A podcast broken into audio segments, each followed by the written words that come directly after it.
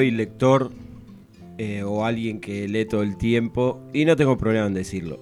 Sí, claro, claro que leo, pero mucho menos de lo que debería. Dicen por ahí que a veces un libro te puede salvar la vida o que simplemente un día sin leer es un día perdido. Pero el punto es que aprovechando el nacimiento de Eduardo Galeano, un gran escritor montevideano de raza, él, encontré por ahí una reflexión muy copada que me dejó pensando y que dice, la utopía está en el horizonte. Camino dos pasos, ella se aleja dos pasos y el horizonte se corre diez pasos más allá. Entonces, ¿para qué sirve la utopía? Para eso, sirve para caminar. Y la verdad es que al fin y al cabo siempre caminamos, ¿no? Porque, a ver, no hablo en un término estrictamente literal. Siempre tratamos, tratamos, casi todas las personas creo, de mirar más allá, de quizás ser utópicos inconscientemente, pero a ver, no es que repetimos una y mil veces interna o exteriormente que somos utópicos, simplemente vamos, caminamos, nos arriesgamos, luchamos por lo que queremos hacer, por nuestros sueños, por las ganas de emprender lo que sea que queramos hacer, por un amor, por una amistad. No sé ustedes, pero a mí, ahora que caigo en la cuenta, me pasó y me pasa todo el tiempo, eh, pero quizás nunca había pensado que era un utópico. Así que sí, aguanten los que siempre caminan para adelante, los que se alejan unos pasos pero se vuelven a acercar, aunque el horizonte se aleje un poquito. Aguante ustedes, aguanten los utópicos. Bueno, bienvenidos a Que Corra la Voz. ¿Qué tal? Yo soy el Pollo, los saluda. Estoy con mi gran amigo y compañero Nicolás Suárez. Bueno, Pollo, gracias. Eh, ¿Qué decir después de lo que acabas de leer, no? Utópico. Eh, el pollo utópico. todos, todos somos qué lindo, utópicos. Qué lindo, Pollito. Che, saludamos también a nuestro querido compañero Luquitas ahí en Las Perillas. Tirando ¿Cómo le va? magia. ¿Cómo le fue el fin de semana? Bien, fue un fin de semana dentro de todo tranquilo. Eh, el, el invitado del día me lo hizo movido el fin de semana nada más El- porque lo, lo vi ahí. Bueno, todavía no lo presente igual que... un poco que- de su magia, pero después fue un fin de semana tranquilo, criando a un, a un cachorro que El famoso Roque, ¿cómo anda Roque? no deja de morder todo lo que puede lo muerde. Muy, y bueno, sí, también. Eh, bueno, yo estuve, estuve por Temperley, ahí en algún showcito con unos amigos, ahora más tarde le- les vamos a estar comentando. Esto es que corra la voz, eh, el Instagram es arroba que corra punto la voz, eh, Twitter o ex, como me gusta decir a mí, arroba que corra lb corta. Y nos escuchan a través de- del link en internet en radiotv.ar barra cultura lo más radio. El mail no lo voy a decir porque tampoco es que nos mandan muchos mails. Eh, 14, bueno, las, las 3 de la tarde, hoy arrancamos un poquito más temprano porque Nobleza Obliga juega nuestra querida selección, los campeones del mundo, a las 5 de la tarde en la altura de La Paz. Si no me equivoco, 3.800 metros de altura. La pelota no dobla. Donde la pelota no dobla, sí. Va a estar complicado, estuvieron con algunos tubos de oxígeno los chicos ahí, McAllister. Bueno, Messi siempre se le complicó un poquito. Decían que había que tomar Viagra. Que si tomaba Viagra. Dicen, yo no sé si se atreverán, ¿viste? Pero bueno, tenemos de todo hoy en que corra la voz. La verdad que. Mirá, bueno, vamos a estar hablando con el negro Gamboa de Cara a Peste que se van a presentar en el Teatro de Flores el fin de semana presentando Operativo Libertad, el último, el último EP, el último disco de los chicos. Y bueno, sa- lo sacaron en un formato físico muy bonito y vamos a estar hablando un poquito de eso. Tenemos un bloque especial de birras, eh, de, de- la mano de tus amigos, va, de, de tus conocidos, de tus amigos. Vos dijiste, tengo ganas de, de llevar a los pies ahí, de hablar un poquito de nada, de los colores, de las texturas, de las cosas que nos gustan, exactamente. Eh, y también, bueno, tenemos un invitado especial que todavía no, no lo vamos a presentar. Él está acá, nos está acompañando porque siempre había dicho que su sueño, o uno de sus sueños, era tener un programa de radio, presenciar un programa de radio. Así que bueno, hoy vamos a tenerlo. Quizás, quizás hasta, hasta después de su entrevista acompañándonos un poquito, quién sabe. O no. Eh, bueno, yo te decía, estuve el fin de semana en, en Cultura del Sur acá en Temperley, viendo el show de, de los amigos de Se el camello. La verdad que vinieron de La Plata los chicos, eh, había bastante gente. Y fue un show muy interesante, repasaron mm, gran parte de su discografía, aunque estaban presentando Nafta, que es el último disco de los pibes. Como habíamos dicho la última vez, eh, tienen un bidoncito con un, con un QR, con un líquido azul adentro, que andás a ver qué tiene. Y bueno, estaban vendiéndolo ahí también. El, ¿Cómo? A ver, ¿usted sabe lo que tiene? ¿Qué Una tiene? bebida alcohólica, Sí, creo que vodka. Sí. Ah, bueno. Bueno, bueno. sí, claro.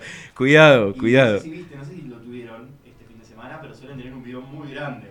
dice nafta. Bueno, el bidón andaba- Eh, sí, el bidón andaba ahí por adelante, todos tomando un poquito, medio como una jarra compartida, la- como la famosa jarra loca, ¿no? Eh, y también tenemos hoy una, bueno, además de las noticias de toda la semana, porque fue una semana larga, ¿no? De, tenemos una sección especial que ya lo dijimos el martes pasado, que es Revivirlo. Vamos a, a revivir un show de hace muchísimo tiempo. No habíamos nacido. No, ni siquiera habíamos nacido, faltaban cuatro años para que yo nazca, por lo menos. No sé usted. Bueno, tres, cuatro, estamos ahí. Eh, un show, la verdad que.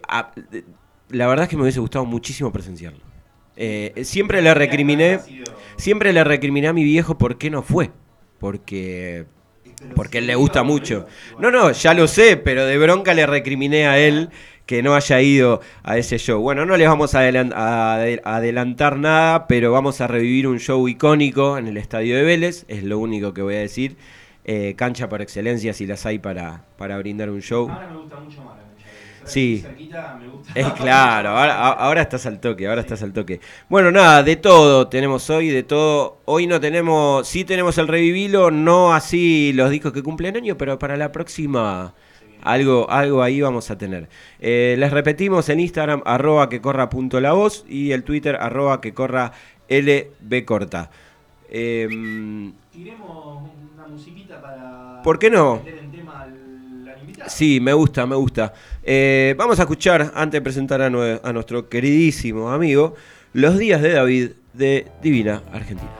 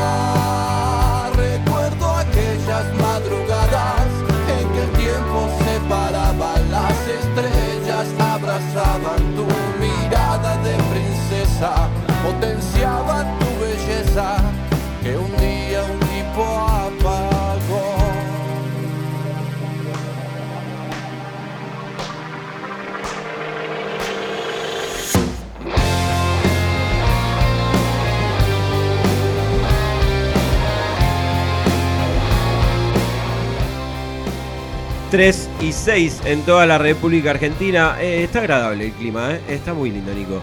Bueno, ahora sí, escuchando Los Días de David de Divina Argentina, parte de la última trilogía que sacaron los pies les presentamos al señor Rodolfo Balsechi. Son dos hijos Roddy, de Roddy, Roddy, Roddy, Roddy, perdón, perdón, perdón, perdón. Gracias. Ahí va, ahí va. Gracias a ustedes por la invitación. Perdón, porque ya lo acabas de hacer y a mí me hicieron un pedido muy especial en la semana. Eh, me dijeron, por favor, que no putee.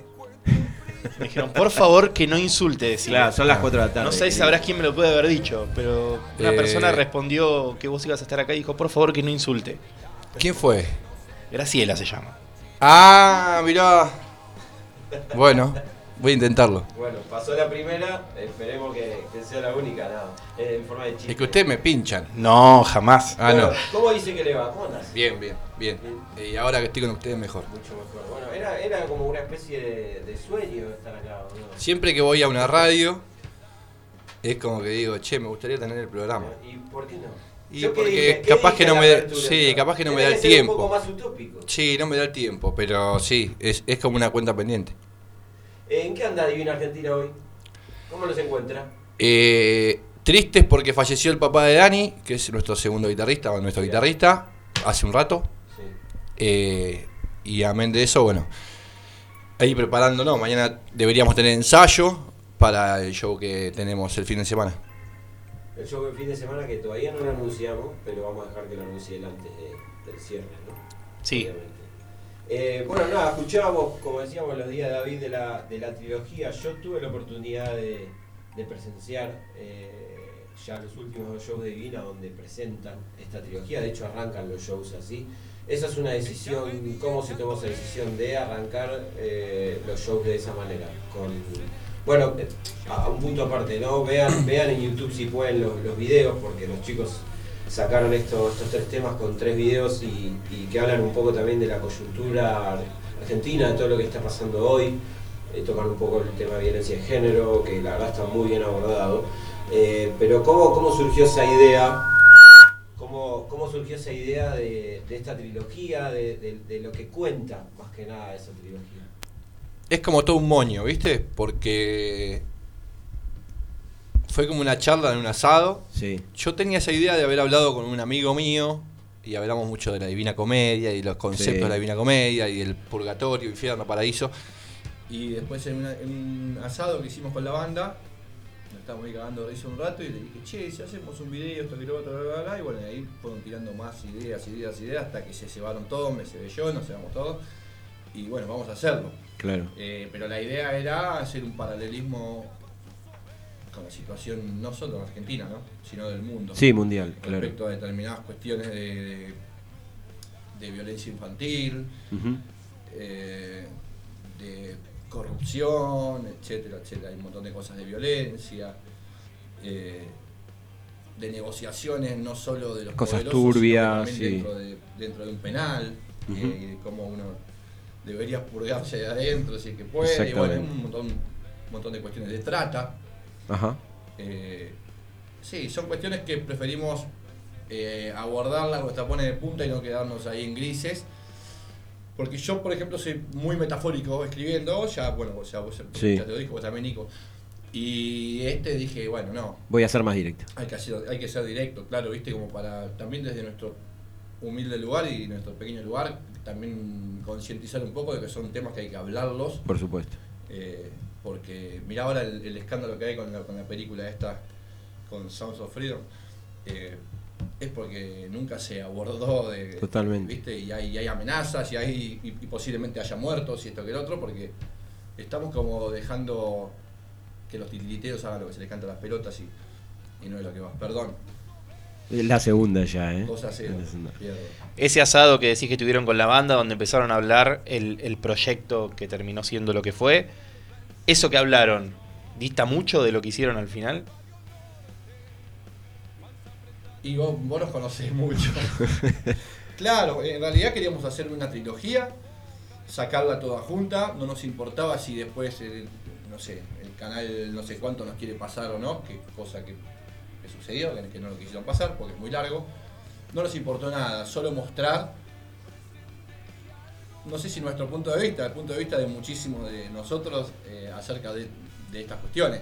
Sí hay como una diferencia, ponele. A nivel de historias, a nivel lo que vos te imaginabas de cómo iban a ser los videos. Lo que yo que estaba en mi cabeza al hacer el, entre comillas, casting, porque no fue un casting, sino que fui mirando la cara a cada uno y dije, vos, tenés, vos podés hacer esto, amigos, esto que el otro. eh, se fue modificando la historia un poquitito. O sea, hubo cosas que se fueron modificando, pero fueron detalles. En general fue como se pensó.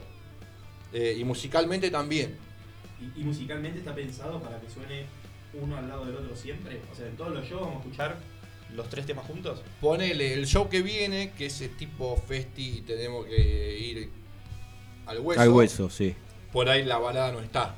Claro. hacemos David y Simón. Claro, porque es, es una trilogía que va, que va como acrecentando no solo el tempo de las canciones, sino eh, la manera de, de tocarlas La- y, y, y la densidad. La Eh, densidad, exactamente. un poquito más denso y con más arreglos y con bueno y con otras cuestiones melódicas también. y quizás, como decías, de una baladita a lo más rockero.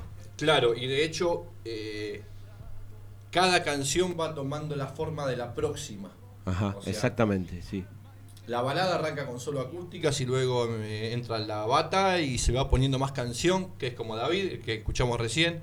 David arranca cancionero y en mitad de tema se pone rockero con Sí. distorsiones y eso. Y le da paso a la última Y le da paso al aren que es todo rock.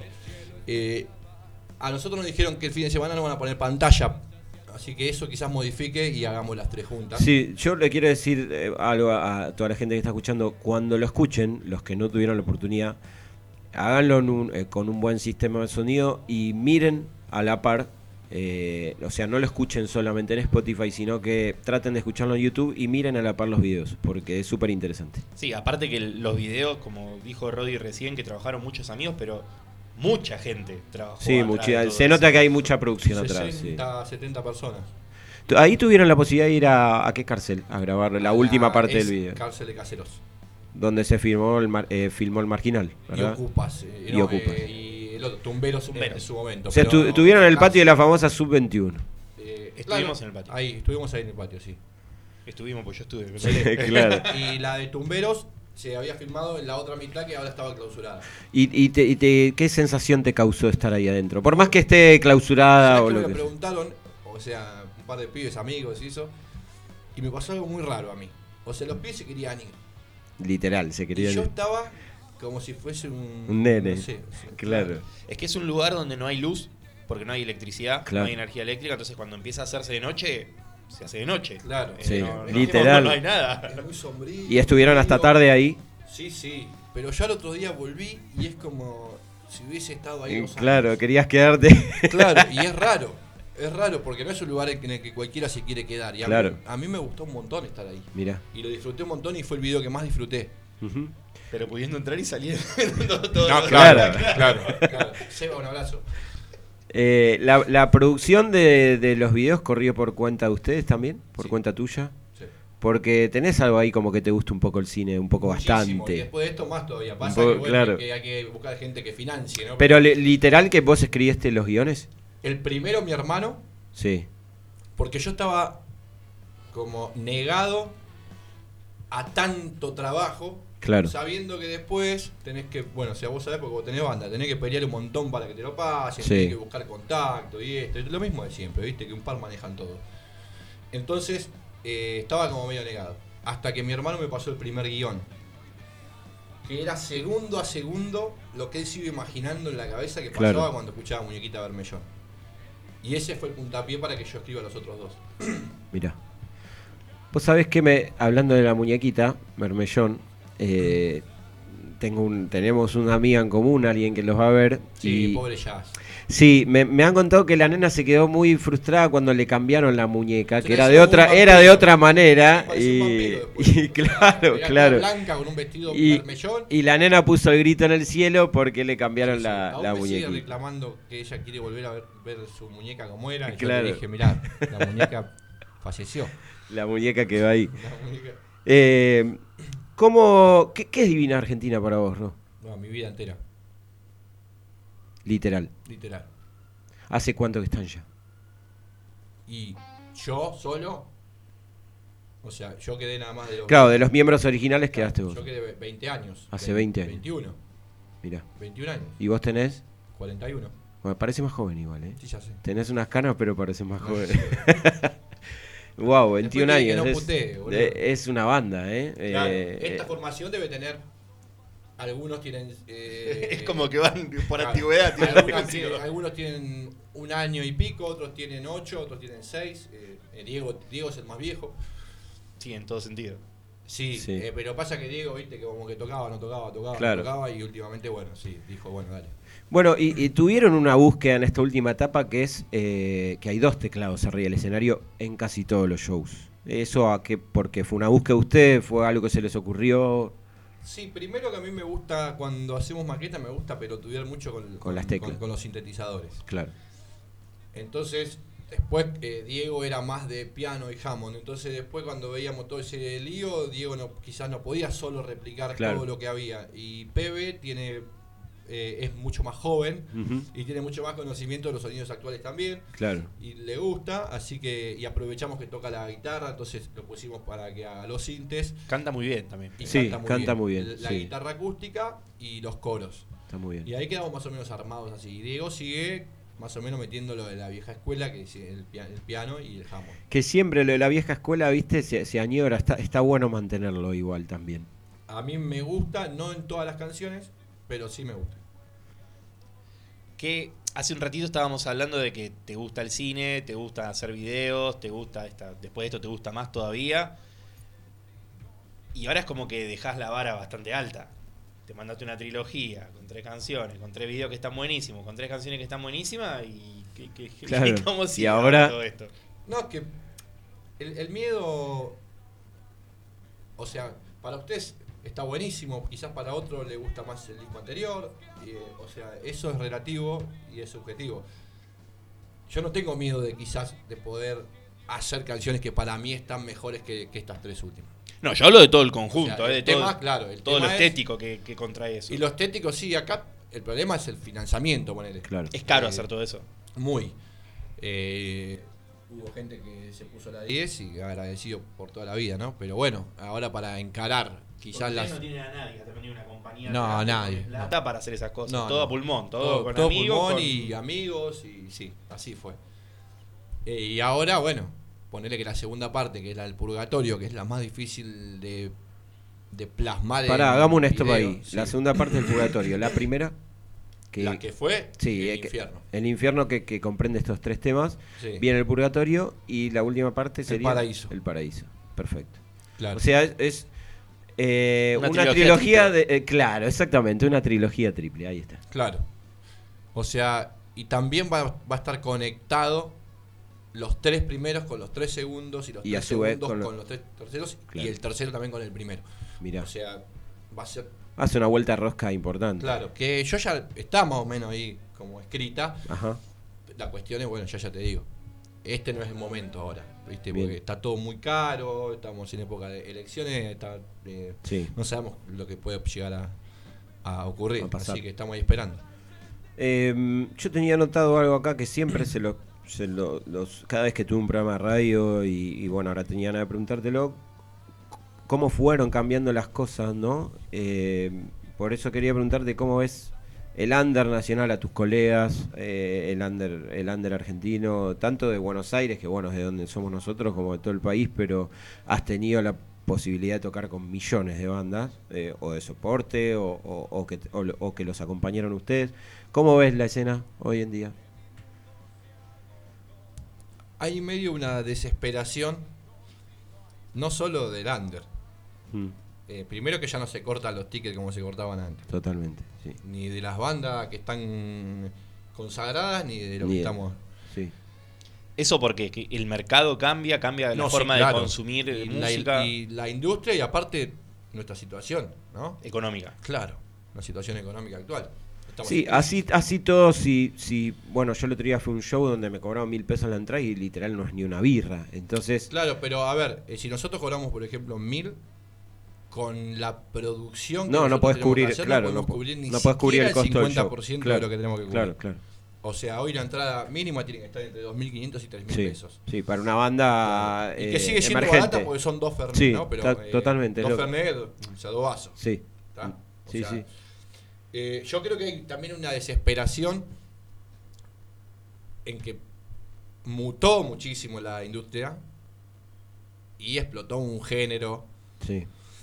Y se empezaron a desesperar y quizás hay estamos como desvirtuando un poquito la ¿Cómo? cosa. Yo, por ejemplo, respeto muchísimo a los pibes que hacen urbano. Hay cosas que me gustan, hay cosas que no me gustan, como todo. Sí.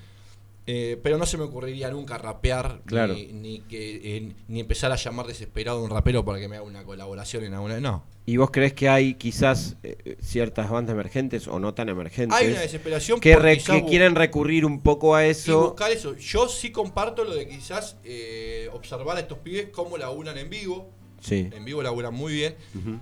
Y todo lo que es eh, digital, o sea, nacieron con la computadora abajo del brazo. Sí, totalmente. y tienen audios que están buenísimos y está bueno de vez en cuando agarrar, che, mira, a mí me gusta, acá usaron un sample, o acá usaron un cinte que me gusta, lo otro, y bueno, vamos a usarlo. Hasta ahí. Eh, yo soy partidario de que tenemos que seguir haciendo rock, que cuando, cuando, cuando parece que más debilitado está es cuando nosotros más tenemos que afirmar Totalmente. que el rock no va a morir y que no hay un nuevo rock. Totalmente. Hay un nuevo género que está explotado, que también hay mucha gente detrás que hace Que eso explote. que vos lo escuches todo el tiempo en todos lados, ¿no? Como pasó El con famoso el rock mainstream. también. Pero como pasó con el En con su el momento, también. sí. Entonces, yo respeto todo esto, pero no, no es un nuevo rock. No, no, rock, totalmente. eh, eh, o sea, Y, y tienen, tienen dentro de la banda, no, no digo discusiones, pero debates en metemos esto, metemos el otro. No, a mí yo por ahí prefiero ir por otro lado, porque pasa eso, que son cinco ustedes, Siete. siete, pasa eso, que por ahí alguien trae un ritmo por ahí un, poco más moderno, que por ahí no le encaja divino, o por ahí en otro tema sí. es que la cuestión es esa. Yo con quien más eh, discuto estas cosas es con, es con Mati, ¿no? Sí. Porque él toca con pibes que hacen eh, este género. Claro, ¿no? claro. O sea, urbano. Y él trae, la verdad, que mucha data. Que está buenísima, porque nosotros aprovechamos un montón esas cosas, pero hay otras cosas que yo quiero, o sea, lo que yo explico es, las historias las escribo yo. Mm, Lo que yo escribo lo siento, si no, no lo escribo. por supuesto. Y por ende yo quiero que mi cuadro esté pintado con los colores que yo imaginé. ¿Qué te estoy diciendo con esto? Que si a mí hay algo que no me cierra porque se me fue del colorcito que yo imaginé para la historia y la historia que yo sentí, porque si yo siento, el que está escuchando me siente. Totalmente. Eh, la interpretación en el escenario, la- o sea, el frontman soy yo, o sea, estoy, estoy ahí parado y yo pongo la jeta y yo tengo que sentirlo para que el que está abajo se emocione o se embronque o se haga un tatuaje o lo, o lo que sea. Más allá de las bombas que tengo atrás, ¿no? Porque encima Sí, o sea, sí. tocan todos bien. Sí, que le, le mandamos un saludo una- a Julito, que es su cumpleaños, Sí. el bajista de Divina Argentina. Saludos, un gran Julián. amigo mío, un gran amigo de todos los que estamos acá. Eh, no sé de cuánto va, ¿39 ya? Y de 84, De como vos. 39. 39, está viejo, ¿eh? También. Sí. Chiquitito y, y viejo. Yo no me quiero ir de lo que estaba diciendo, perdón. No, eh, no, era- era- Hablando estrictica- estrictamente de colores. ¿no? Vos, vos soñaste que es azul o vos lo imaginaste azul. ¿Tiene que ser azul o puede ser un celestito, un turquesa, un, un- un- o tiene que ser azul, punto? O sea, por ahí eh, se puede modificar algo, pero cuando él habla de, de cosas rítmicas, Claro, yo hablaba de más, más que nada lo musical, ya lo va la rítmico. fórmula a Claro. la mierda. Claro. Eh, Bien. o sea, eh, No es estrictamente como vos decís, pero tiene que eh, andar por ahí. Andar por ahí. Lo que predomina no es porque yo soy cantante, si yo empecé tocando batería y pensaba igual. Lo que predomina es la historia. Claro. ¿Qué quiero decir? La lírica y la melodía Y la de melodía. voz. Las personas van a escuchar eso. Después que lo escuchen y después que lo dijeran y después que lean la letra, esto que lo otro, se van a empezar a meter en otras cuestiones que Claro. nosotros laburamos un montón. Claro. Mati y Julio laburan un montón las bases. Eh, Juancho y Dani laburan un montón las violas. Con Diego y con Pepe laburamos las teclas, laburamos los coros, esto, los voces, los contrapuntos. Bueno, todo, todo y quilombo ese. Después, eh, después uno se pone, ¿viste? Porque nuestros discos son de varias escuchas. Nosotros no, no son, yo no me considero que Divina es una banda comercial, No, para nada. sino que es una banda más de, más de culto, digamos. Sí. Y una banda que vos tenés que escucharlo un par de veces para a veces digerir cosas que estamos haciendo. Bueno, yo creo que lo que debe predominar es la historia. Eh, los pibes proponen un montón de cosas. Eh, al final algunas quedan, otras no. Yo a veces propongo cosas eh, musicales que con cinta y a veces tampoco quedan. A veces si me lo imaginé así, si escuché una maqueta en mi casa tres meses y ya tengo el oído acostumbrado a eso, no me lo saca ni en pedo. Pero bueno, eh, creo que lo que debe predominar es la historia y sentirla. Si vos no lo sentís y la gente no te ve que, que lo sentís, tampoco lo sienten ellos. Es que si te pones a rapear arriba del escenario, todo el mundo se va a dar cuenta que no lo estás Claro, sintiendo y que va a estar haciendo cualquier claro, cosa. Claro, sin embargo, o sea, Hay canciones en donde yo como que hablo y como que, y como que lo tiro rap, pero son, son pedacitos y son cantados, tienen eh, no son hablados o gritados o lo que sea. ¿Te gusta, qué, qué te gusta de este género nuevo que hay? ¿Hay algún artista que te guste? Sí. Vos me gusta de hace años Residente y me gusta de hace años menos que Residente. Yo Residente lo escucho hace un montonazo. Me encantaba lo que hacía con Calle 3 y me gusta lo que hace Sí, ahora. claro. Y el tema con vos que sacó ahora está buenísimo. Sí, Woz tiene algo muy particular. Mirá, yo tuve la oportunidad de. A mí también me gusta mucho y tuve la oportunidad de ir a verlo a la cancha de Argentinos Juniors y me sorprendí por, por el rango etario que había. Eh, es decir, yo estaba en la platea y al lado tenía un nene de 8 con la mamá cantando los temas de Woz con lo que significa, con lo que escribe él.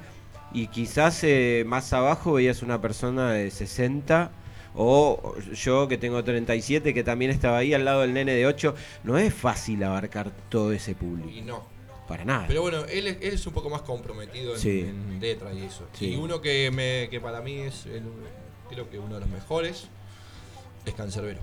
Ok. Muy Que bien. es de, de- de vieja escuela. Sí, por supuesto. sí. Eh, yo cuando, cuando escucho Divina me pasa algo. Eh, a mí particularmente. Me gusta... ¿Te uno? me además de eso, Sí. sí. Eh, me gusta por ahí más verlo en vivo que escuchar el disco. Pero, ¿a, a qué iba? Hay muchas bandas que son la antítesis si escuchás el disco y si las ves en vivo. Digo, más ya que a mí me guste más Divina en vivo, no hay, no hay prácticamente diferencia y eso está buenísimo para mucha gente. Que, que lo que escucha en el disco lo pueda escuchar exactamente, no exactamente igual, pero digo, muy parecido a, a lo que es eh, el disco. Y no muchas bandas pueden lograr eso. Yo, No sé si es una búsqueda o no, sí, en realidad, o sea. Pero ustedes laburan con pistas, con el clip. Pero lo de sonar te lo da la, la práctica El y los escenario, ensayos, claro. lo que el otro. Lo que sí, la cla- pero la cuenta pendiente, por lo menos mía, o sea, personal, Sí, es esa. Es justo lo que, lo que vos dijiste. Eh, lograr que, que podamos generar lo mismo en un disco que en el vivo. Ok. Di- Divina es una banda de vivo. Sí, a eso, a eso me refería, por eso Y a mí me gusta. voy con lo de la interpretación. Ujú.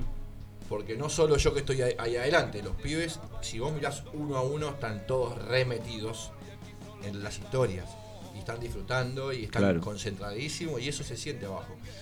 Pero a mí me gustaría poder lograr que lo he, lo he intentado eh, por medio de la producción musical y de la grabación. Y bueno, vamos a grabar todos juntos y vamos a grabar en vivo y vamos a grabar así, asá, asá, asá, asá. No sé si no, si no dimos quizás con el ingeniero de mezcla o Ok. con esto o el otro. ¿Cuál, pero, pero, o sea, ¿alguno de los discos está grabado en vivo? ¿Algunos de los discos de Divina? O sea, tocando todos juntos. Y el, se- el segundo y el tercero, Ok, esos se, se grabaron las bases rítmicas, o sea, todos juntos. todo. Después, bueno, los overdubs se fueron, o sea, fueron aparte. Claro, Todo sinte, saxos, eh, voces y coros. bien. Pero creo que es una cuenta pendiente. Em, yo me voy a salir un poco de la música, porque es- quiero saber qué pensás. Dale. ¿Por qué Milei no? Pará, ¿o por qué Milei sí? ¿Por qué Milei no? Porque yo, ¿Por qué Milei no? Yo estoy en un momento medio complicado con eso. Ok. ¿Qué, te- para qué- mí qué es- te- qué- qué es lo que te está pasando con eso? Para mí es todos no, no es que miré. Ok. Y hace años que todos no. ujú. Pero por el simple hecho de que tenés que mirar alrededor y fijar. Y te das cuenta, Y- claro. O sea, no es, de, viste. de- de- tampoco me puedo poner a discutir con cada amigo mío que No, es por supuesto. Con cada amigo mío que es de la derecha o con cada amigo. No, no voy a discutir eso. Porque, Pero, pero a ver, lamentablemente, la dirigencia política, desde hace 50 años hasta ahora, lo que hizo fue dividirnos. sí. Dividirnos para qué? Porque vos un pueblo dividido lo podés manejar mejor. eh, deteriorar la educación, porque a un pueblo que no lee lo puedes manejar mejor. Generar su propia demanda, cortarle una pata y darle una muleta y que te tengan como un ídolo porque vos le diste esa muleta, pero hasta son conscientes quizás de que vos mismo le cortaste la pata. Mm. Entonces eso es lo que vienen haciendo. O sea, una fábrica de pobres, una fábrica de ignorantes. ¿Para qué? Para manejarlo mejor. ¿Y por qué? Por la ambición, por el poder y por la guita. Pero no, o sea, no es ahora. No, no, Es un claro. montón. Que debe haber políticos honestos, no tengo ningún tipo de duda. Debe haber. Que no son la mayoría y sí también. Claro, lo que yo te lo planteaba porque es cierto que quizás para mucha gente todos los candidatos son lo mismo, pero no es lo mismo a- alguien que te diga eh, basta de salud pública que, es- que se quede la salud pública, por ejemplo. Yo me voy a, a otra parte ahí. Eh, yo no sé, yo no sé si leí todas las propuestas de todos los candidatos. Algunos ni tienen y dicen cualquier Sí. verdura, ¿no? sí. Eh, de mi ley leí varias cosas, no sé lo que es verdad, lo que no, porque viste cómo es, Sí. lado, necesitaría agarrar y, y leerlas. Con lo de educación sí leí y no vi que haya que pagarla, sino que en lugar de darle la guita a, los a los gobernantes para que financien la facultad, te van a dar la guita a vos mediante un voucher y vos te la vas a financiar, pero vos no estás pagando nada, te lo va a dar el gobierno. ¿Por qué? Porque se la están dando, a un tipo le dan 20 millones, se queda con 19 y pone uno y después en la, en la uva no hay estufa, no hay aire y hay goteras. Creo que por ahí viene la mano. Espero que con los hospitales sea más o menos parecido y que no nos haga pagar los hospitales a todos, porque si no es un pelotudo, pero eh, creo que creo que va por ahí. Yo voy a, a otro lado. La guita que es para un hospital la tienen que, tienen que usar para el hospital. Para el hospital. Acá claro. lo que pasa es que chorean el 90 y, e invierten el 10, si invierten. O sea, anda, boludo, anda acá nomás, al Gandulfo. Un chabón en un pasillo con un tiro. Mm. Sí, sí, a ver, acá, seguro que faltan sucio. recursos, seguro Los que... médicos pobres que ya no saben ni qué hacer. No, yo te encima lo- hay buenos médicos, tenemos unos médicos. Sí, el, el personal de este país... Bueno, eh, las escuelas, yo tengo muchos amigos maestros que no paran de padecer, que no pueden, no pueden repetir, no lo pueden hacer, no le pueden decir nada, porque vienen los padres y te cagan a trompada. Nos llevan, nos llevaron a eso. ¿Está y, vos crees que la gente está cansada y por eso quizás está tomando las Y decisiones siempre que está, está, tomando. y siempre está el voto bronca. Pasó con Macri también, pero si vos ves que un gobierno viene, viene, viene, viene y cada vez estamos peor, entonces vos ya no sabés ni para dónde agarrar. Claro. No sé si agarrar para la derecha es la, es la solución. Eh, la verdad que no sé, yo diría que en este país no, por ahí. Mm. pero tampoco estar como estamos. Eso está a la vista, o sea, eh, nos están sacudiendo por todos lados. Sí. ¿Y a quién sacuden? A los que laburamos. Sí, al pueblo, nosotros, siempre al pueblo. Sí, sí. Porque los que menos tienen, ellos los pueden subsidiar, los que más tienen les chupan huevo. Porque laburaron, ¿no? O sea, a ponerle algunos y otros Sí, quizás no. algunos sí, algunos no. Claro, y los que laburamos y somos la clase media, estamos. O sea, Somos los que siempre terminamos pagando todo. Sí. Siempre. Exactamente. Por eso también es muy difícil el debate de me tiro para la derecha, me tiro para la izquierda, me tiro en el medio. Y, y por ahí nosotros podemos hacer ese debate de ¿qué hago? ¿Me tiro para la derecha, me tiro para la izquierda, me tiro para el medio? Pero hay gente que no lo puede hacer directamente porque no, no puede salir a. No yo puede no comer a la noche. creo, pollo, yo, a ver, y quizás alguno que sepa más, yo no sé mucho de política, es, es lo que lo que escuché de, de, de- de Sí, mis con lo que palpás en la calle. un papá peronista y una mamá radical, imagínate siempre, viste, pum, pum, bombazos ahí, entonces yo fue lo que, o fui lo que, lo que escuché de, de por ahí de algunos reportajes, o de, de otro, pero yo no creo que exista el peronismo de izquierda, porque Perón no era de izquierda, No. era de, era de derecha. Ya, ya ahí empezamos para el orto. ¿Está bien? O sea, Sí, sí, eh, totalmente. eh, si se levanta y escucha el peronismo de izquierda, capaz que se muere de vuelta. Porque no existe eso. Eso fue un invento. Se abanderan detrás de- del peronismo. Y el peronismo ya no existe. No hay peronistas ahora. Mm. Por lo menos gobernando, ya hace muchos años que no hay. Sí, hay muchos que lo dicen que... Pero que, claro bueno, que no hay. Es que si vos te pones a pensar también en los eh, últimos, en los últimos gobiernos. De raza es como que no, no Pero de los últimos gobiernos, desde la vuelta a la democracia hasta acá, el único que dijo que no era peronista era Alfonsín. Los demás, todos los que ganaron las Sí, elecciones, sí. lo ganaron diciendo que eran peronistas. Claro. Sí. Todos. Incluso hasta, por- incluso hasta Macri, te Todos, diría. todos dijeron que eran peronistas. Claro que sí. Claro. Claro. Bueno, en definitiva, nada, le pregunté porque, porque quería saber un poquito su opinión, porque la política mueve nuestras vidas, más alguien que, que Yo no tiene una banda, para- que es Yo artista. no me voy ni para un partido, ni para otro, ni para un político. Ya estoy como desesperanzado. Lo que Pero sos de los que les gusta ejercer el derecho a votar. Viste que hay gente que dice, no, yo, no, voto, no sí, tengo ganas de votar. No, yo sí voto. Y- pero también prefiero a veces escribir Ok, y que agarren para donde quieran bien. Y no hablar mucho. Porque aparte hay una sensibilidad Uf, oh, terrible. ¿viste? que también la generaron ellos. Junto con el cuarto poder, que son los medios de comunicación. Sí. La generaron ellos. Entonces, meterse en esa rueda y, y pelearte con amigos y pelearte con familiares, le estoy dando el gusto a la gente que quiere que no pensemos. Yo prefiero pensar. Y hacer pensar a través de. de, las, de las letras, de la música. Claro. Muy bien. Que bueno, es, es lo que decíamos de esta trilogía, ¿no? Que de verdad, mírenla, escúchenla porque hace pensar y, y- y todos los que actuaron en, en los videos se pasaron, la verdad. Eh, son las 15, las 3 y 36 Sí. en toda la República Argentina. ¿Qué un poquito ganas? de lo que Sí, viene claro, el domingo. claro, ¿Qué va a porque? Divina toca el 17, el domingo. Ahora, sí. ¿En dónde, Rodi? Ahí en el Parque Municipal de Lavallol. ¿Es el, mismo lugar donde tocaron Sí, la otra vez? Sí. Donde va a haber eh, feria de colectividades Exacto. para que puedan ir a comer con la familia. Exacto, ahora Eh, va a haber como un escenario creo que un poco más grande, va a, haber, va a haber pantallas, va a haber otras cositas más. Y además de la trilogía van a repasar eh, toda Sí, la, sí, discografía de Divina. Sí, no sé cuánto tiempo es todavía porque no terminamos de hacer. Bien. Pero eh, sí, sí. ¿Ustedes to- toman el tiempo en los shows, en los ensayos? Sí. Es, es una discusión que, bueno, yo con mis compañeros a veces la tenemos y no- nos cuesta a veces hacerlo. En realidad, como tenemos todo el show armado en pistas, Claro, eh, nosotros, por ejemplo, a veces eh, desmuteamos algo porque nos falta un saxo y queremos disparar una, un arreglo que hay por ahí atrás. Como tenemos pistas, ya tenemos. Y están en bloques enganchados y hasta tengo yo los segundos contados para hablar y para saludar. Entonces ya tengo en el proyecto de Pro Tools en mi casa, lo que me pasó Claro. Dieguito, ahí yo ya tengo el tiempo que dura. y, y Yo veo que de un marcador a otro te dura una hora y media, bueno, el show dura una hora y media. ¿cómo es eso de que tenés los segundos marcados más o menos para, para Claro. saber de, de no extenderte de más entre tema y tema? Claro, yo sé que hay un bloque de, de cinco canciones ni empieza el Sí. show y después yo sé que tengo eh, un minuto para Bien. saludar y para decir Bien. lo que sea. Me pongo yo ese minuto porque si escabio empiezo a hablar de más Claro, y lo que la gente quiere escuchar es música, no un boludo gritando ahí. muy bien. ¿Y el domingo entonces, a qué hora?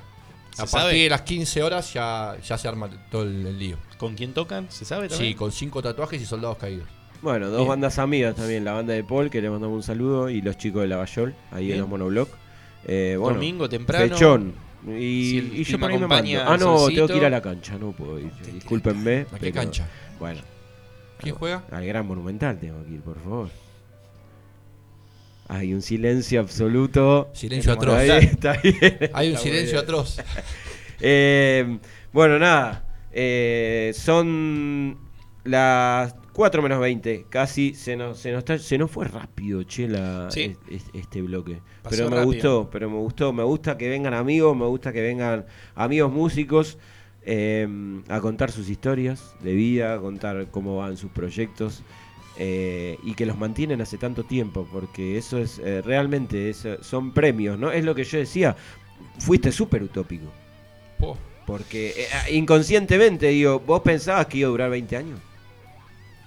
Cuando arrancaste, No, justamente. No, cuando cuando grabamos el primer disco, yo soy medio partidario de eso, de que una banda empieza a ser banda y se presenta como banda cuando tenés carta de presentación.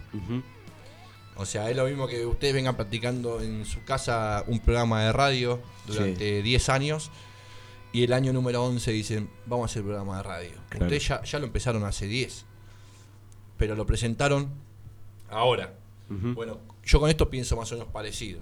Bien. Nosotros empezamos la banda en el 2003 y grabamos el primer disco en el 2013. Claro, Y en el medio hubo un disco que se grabó y que me lo guardé en mi casa y nunca lo sacamos. mira. ¿Y no va a salir nunca la luz? No, bueno, está era, bien. era re picante ese. Está muy bien, está muy bien. Eh, nosotros nos gusta cerrar siempre, lo hicimos la vez pasada con los chicos de Nahual, eh, que como el Nobleza Obliga, el programa se llama Que Corra la Voz, nos gusta siempre preguntar qué voz querés hacer correr. Así que el micrófono es todo tuyo. Que vos quiero hacer. Claro, correr. ¿qué, qué, qué mensaje final eh, para que los que están del otro lado escuchen y, y- y perdure acá en el, en el programa? Si tengo una posibilidad de hacer correr una voz. Lo que vos ¿es quieras- ¿Una voz o puede ser un Lo- conjunto de voces? Sí, lo que vos quieras, eh, sí. dar un mensaje que quieras que corra en el tiempo. En este momento quiero que corra la voz del- de casi la mitad del país que está bajo la línea de la pobreza. Ok. Que corra la voz de ellos. Así los escuchan de una vez por todas y podemos vivir en un país un poquito mejor. Perfecto, ni más ni menos. Eh, pasó Rodi al Sechi de Divina Argentina, le mandamos un saludo a todos los chicos y escuchamos Tanti Auguri con ustedes.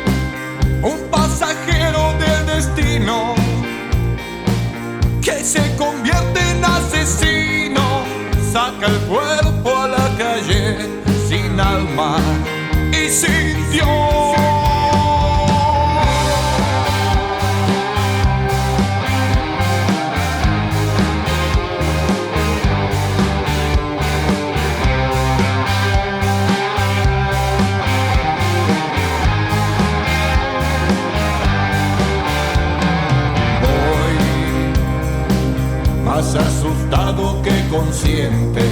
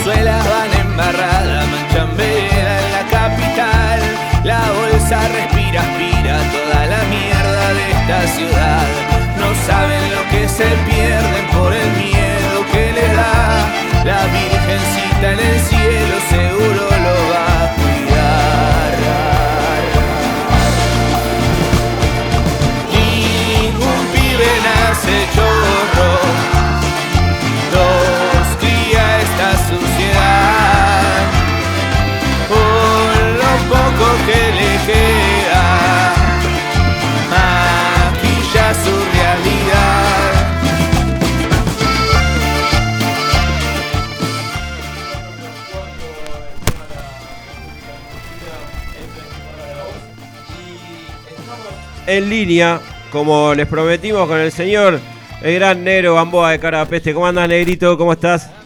Buenas tardes para todas, ¿cómo andan para todos? ¿Cómo te va? ¿En qué te encontramos? ¿En qué andas Eh, haciendo? Acá estoy, eh, ¿cómo se dice? ¿Cumpliendo el deber? Concentrando. Cumpliendo- Concentrando. Ah, muy bien, muy bien, muy bien. Che, ¿cómo están? Eh, ¿Cómo, cómo, cómo los, lo- los encontró la salida de este, de este nuevo disco Operativo Libertad? Nada, la verdad que, bueno, muy contentos eh, con, el, con el resultado final, ¿no? De- después de tanto tiempo de laburo, la verdad que estamos muy felices. Y, y nada, viste, muy enfocado en lo que es la presentación de- del domingo en, en el Teatro de Flores. Estamos, estamos con una ansiedad terrible. ¿Le, le llevó mucho tiempo el, el armado, la pre del disco, el armado de los temas? Sí, aproximadamente más o menos 10 meses Mirá. de laburo. Eh, arrancamos a laburar en octubre del año pasado y bueno, presentamos ahora hace, hace 12 días más o menos el disco, así que nada, estamos, estamos muy contentos con eso. ¿Dónde, ¿Con quién lo estuvieron grabando? Estuvimos grabando en Capital, en los estudios de Capital, también la mayoría grabamos en, el estudio La Chilinga de Palomar con Dani Huira. Mirá vos, con, con- con el ex batero de los piojos. Eh, Exactamente. Él bueno, haciendo la producción ahí. Ya lo dijiste vos, el 17 de septiembre, que de hecho después le íbamos a decir, se eh, presentan Operativo Libertad en el Teatro Flores. Eh, ¿Cómo surgió esa locura?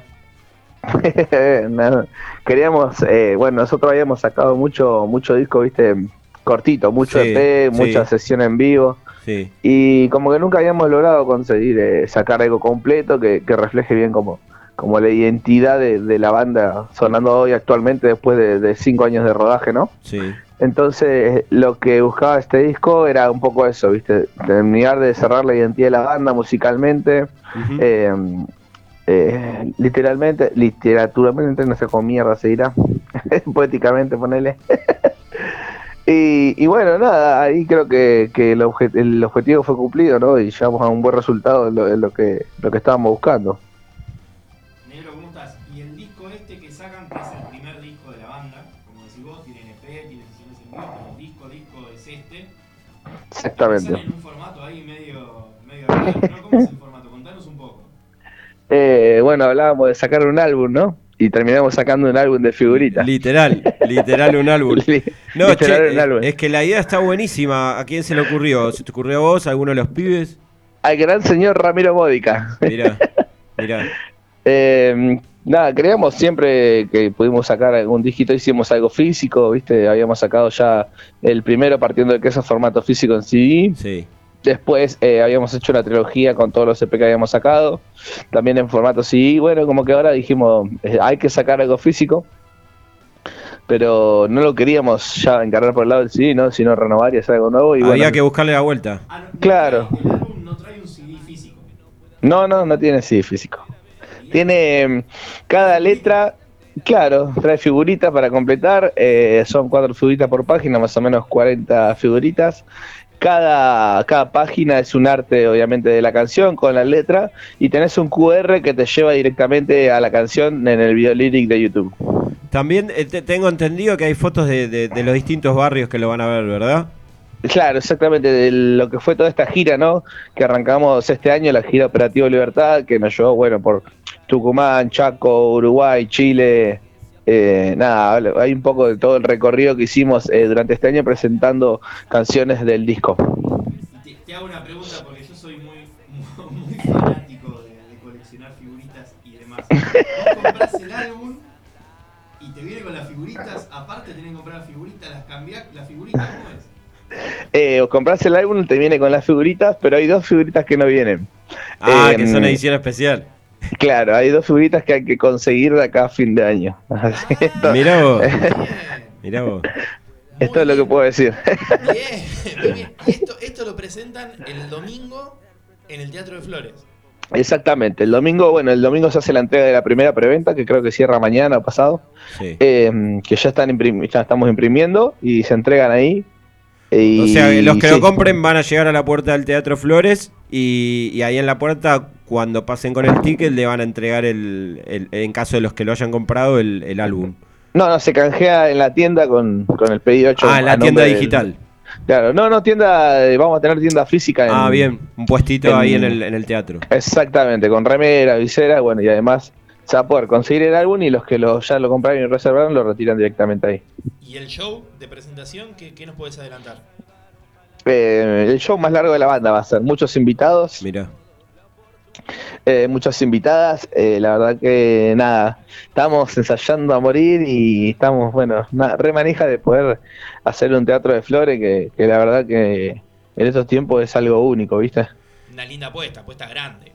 Sí, una gran escenografía, o sea, no, no es una locura. no. Y dijimos, bueno, llegamos al Teatro de Flores, vamos a hacerlo con todo. Y ahí estamos, con de todo le vamos a dar a ese teatro. ¿A qué, hora, ¿A qué hora van el domingo para ahí? ¿A qué hora llegas al teatro el domingo? A las, Nosotros a las llamo- 3 de la mañana del día anterior. ya a, a las 2 de la tarde del día anterior te prende el fuego Claro. en la esquina. claro. Eh, no, a, a las 2 nos entregan ya el teatro para empezar a armar escenografía, prueba de sonido. Y bueno, a las 7 se abren la puerta que acompañan los chicos también de, de Bruta Grúa que van a estar abriendo la noche. Eh, Y ustedes nada. las 9 aproximadamente estarán tocando. Sí, porque tenemos más de dos horas de show y bueno, a las once y media, como es domingo, ya tenemos que ir cortando, así que a las nueve como tarde estamos, estamos subiendo el escenario. Eh, yo negro tengo, siempre lo hablo con, con mis amigos, con los pibes, incluso con Nico. Eh, me gusta mucho ir a tocar a La Plata, la gente de La Plata es muy cálida. Eh, ustedes tuvieron un crecimiento súper exponencial desde, desde que arrancaron hasta acá, como vos dijiste, cinco años, eh, y no cualquier banda emergente en cinco años llega a ser un, teatro de flores. Y yo creo que pasa algo especial en La Plata con la gente, no sé qué, vos me lo sabrás decir mejor porque sos allá, pero pasa algo con la gente de La Plata que quizás en otros lugares no sucede. Eh, ¿qué, qué es esa, esa, esa cosa que tiene la gente de La Plata que empieza a seguir bandas y hace los trapos y etcétera? Eh, creo que la, la, la ciudad de La Plata es una buena base, ¿no? Cultural, Eh, una gran cultural. base cultural, sí. Sí, tiene mucha movida, muchos lugares para tocar. Nosotros el primer año habremos tocado más o menos en La Plata unas 20 veces, ponele, ¿no? En, ese primer año. Y después, eh, con esa base, lo que hicimos nosotros es no quedarnos acá, ¿no? Eh, empezar a salir para, para afuera, ¿no? Para los barrios, después terminamos yendo a las provincias. Claro. Y de hecho, hoy en día tocamos dos veces al año en La Plata. Tratamos de no de no abusar de eso que, que pasa en La Plata, que cada vez que tocamos que va un montón de gente, ¿no? Eh, tratamos de, de- romper con eso y salir por afuera y creo que, bueno, no, se nos fue dio bien, peor suerte. Pero bueno, para mí es eso lo que tiene La Plata, ¿viste? Una gran base cultural de gente que consume mucho música en vivo y, y eso te da la posibilidad de, de mostrar tu proyecto siempre. Eh, bueno, la última de mi parte, eh, ten- ¿alguna novedad? Después del Teatro de Flores, ¿se vienen más cositas? ¿O, o cortan ahí ya? Eh, no, no, se viene, se viene. Se viene. Seguimos tocando. Seguimos tocando, seguimos con la gira Operativa Libertad. Muy bien, buenísimo. Bueno, eh, siendo las ya 4 menos 5 de la tarde, Nero querido, te agradecemos por, por estos minutitos. Sabemos que, que estás en una también ahí concentrando, como dijiste vos. Mucha, mucha merd para el, para el domingo, que sea con todo. Un gran saludo a los pibes de parte de, de que corra la voz. Y como le preguntamos acá a nuestro amigo Rodi de, de Divina Argentina, también quiero, quiero hacer lo mismo con vos. ¿Qué mensaje, ya que el, el programa se llama Que corra la voz, qué mensaje querés hacer correr para todos los que están escuchando? Eh, qué difícil, ¿no? Te agarré Bueno, se puede decir cualquier cosa, ¿no? Lo que vos quieras. que corran para cualquier lado menos para la derecha. Ahí está, muy bien. Gracias, negro querido. Abrazo grande. Abrazo, Gracias. abrazo.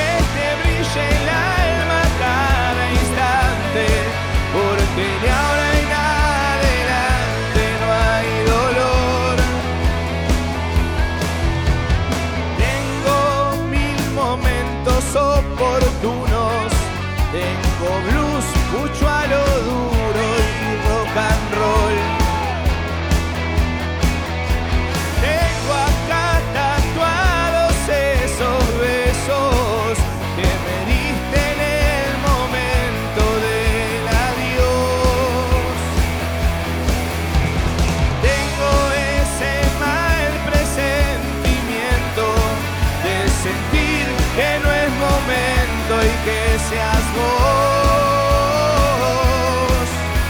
Mientras no sobren los motivos, que sea todo, que seas vos y que sea yo.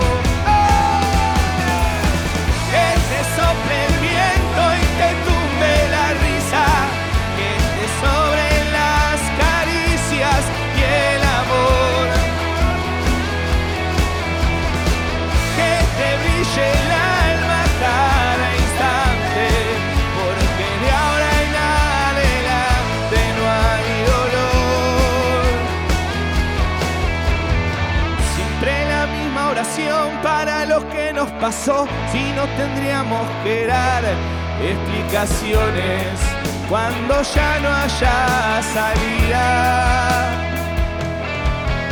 Y si nos quedara razón, que nos devuelva la fe de creer en lo que crees. Seguimos en que corre la voz las 4 en punto de la tarde. Hoy fue Argentina, Nico, a las 5, por eso adelantamos al final un poquito. Eh, pero bueno, recordarle que todos estén prendidos ahí a- al canal de deportes que seguro va a estar pasando el partido de La Paz. Eh, creo que juega Messi, la verdad no vi la formación. Y yo desde que entramos acá dejé de ver y no se sabía la formación. No se sabía, está medio tocadito el tema. de- Messi no tuvo pretemporada, entonces bueno, es un, un poco complicado. Em, ¿Se le puede ganar a Bolivia sin Messi en la altura? Sí, lo que tendríamos que pensar es cuando Messi se retire, ¿qué vamos a hacer? Porque si ya empezamos con esa pregunta, claro, imagínate cuando Messi Ah, no juegue. yo creo que sí, yo, yo- yo- Messi. yo creo que sí, yo creo que sí, que otro papelón como el del 6 a 1 no nos vamos a comer, eh, o, o espero, o espero eso. En, en La Paz, perdón, vamos a hablar después de deporte, no importa, pero en La Paz fue donde Cruz sí, se cortó la cara, ¿te acordás eso? Vos sabés que Julio tengo un vago recuerdo de Julio Cruz en La Paz, pero, pero no, Me parece no, una me, América, algo de no eso, me no importa, acuerdo, no importa. no me acuerdo Lo justo ahora. Bueno, pasó Rodi eh, de Divina Argentina, pasó la comunicación telefónica con el negro de cara de peste, la banda de La Plata. Si pueden, vayan tanto el 17 de la tarde a ver a Divina Yo y ahí doblete. se van, automa vos haces doblete Sí. y ahí automáticamente te vas para Flores. Sí, Bueno, sí, te sí. queda bien porque vos vivís ahí cerca para Sí, la vuelta. Sí. pasó Rodi, pasó el negro, Sí. pero todo esto pasa porque pasa porque la gente de Cultura Lomas nos da el lugar para hacer el programa. Sí, le agradecemos La gente eternamente. De Cultura Lomas Radio nos da el espacio físico para hacer el programa. Lucas está acá operándonos y tenemos amigos que permiten que esto pase. Sí, que sin ellos no te digo que no sus- no va a suceder todo esto o no, no sucede Permiten todo que esto, suceda. pero permiten que suceda, Permiten no- que no- suceda. no- nos, nos llenan de premios para todos los oyentes, así que por favor los agradecimientos están, a- están al pie del cañón. Primero, RCB Producciones, Rodi que pasó por acá, que hizo la canción de, de apertura del Sí, programa. sí, ya sabes, si querés armar un temita, si querés armar una, una intro de, de- De de radio. radio, porque gracias a él tenemos, jingle. te- tenemos un nuestro jingle de radio, eh, RSB Producciones, ya saben. Después tenemos a la gente de Circus, Juanpi, toda la gente de Circus y de TR Producciones, que el sábado tocó Ojos Locos. Sí, Fueron ahí dos estuvieron, personas, estuvieron ganando unas entraditas, Fueron ¿no? dos personas por, por la radio que ganaron una entrada para ir a ver el Muy show. bien. Tenemos a la gente de Auditorio Sur, que también nos, Bien. nos- nos acompaña en esto. El tesoro de las empanadas, porque Sí. nos gusta comer. Ya van a llegar, eh. Ya estén atentos porque ya van a llegar. Pacha Beers, que también porque nos gusta comer empanadas y nos gusta tomar cerveza. Y que vienen en un ratito. De hecho, están entrando, los Está- están viendo por ahí que bueno. están entrando, así que acaban de llegar. Eh, la gente, me estoy olvidando de alguien. Y de bicicletería turdera, por supuesto. Te, escuchame, querés cambiar el asiento de la bici, como digo siempre, eh, ponen un espejito, un asientito, listo, bicicleta, Bicicletería bicicletería turdera de nuestro Son amigo los Jason. amigos que nos acompañan siempre en esto. Sí, y próximamente va a haber más, ¿eh? Va a haber más. Pero antes, antes de que entren eh, los chicos para, para hablar un poco de, de cervezas, que estuvimos haciendo unas preguntitas ahí en, en nuestro Instagram, que es arroba que corra punto la voz. Pueden seguirnos, nos dan una re mano. Eh, vamos a escuchar, bueno, no son 4 y 20, pero Nobleza Obliga, me encanta decir eso, Nobleza Obliga, eh, 4 y 20 cada martes va a sonar un tema acorde y esta vez otra vez lo elegí yo. La próxima lo elegí vos. Dale. Eh, Manu Chao, me gustas tú. Corazón, mi corazón. Te lo dije bien clarito. Permanece a la escucha. Permanece a la escucha. 12 de la noche en La Habana, Cuba. 11 de la noche en San Salvador, El Salvador. 11 de la noche en Managua, Nicaragua. Me gustan los aviones, me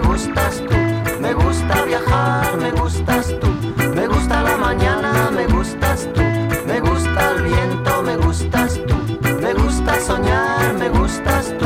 Me gusta la mar,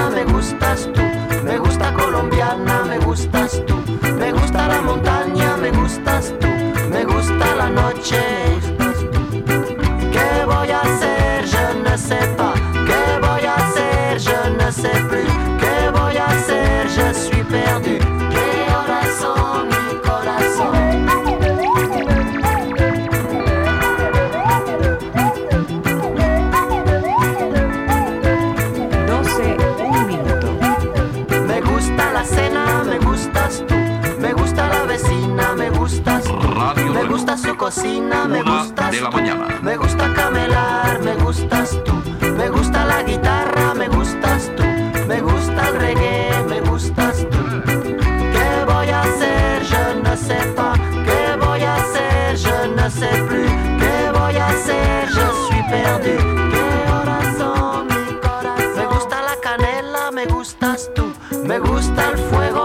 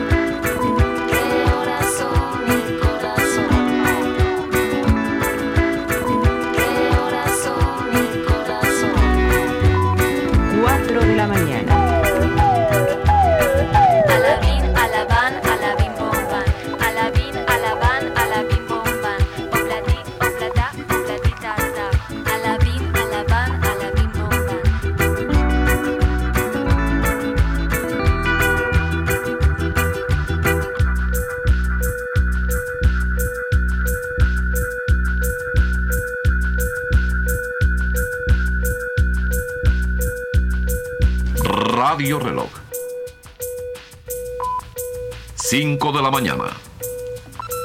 No todo lo que es oro brilla. Remedio chino e infalible.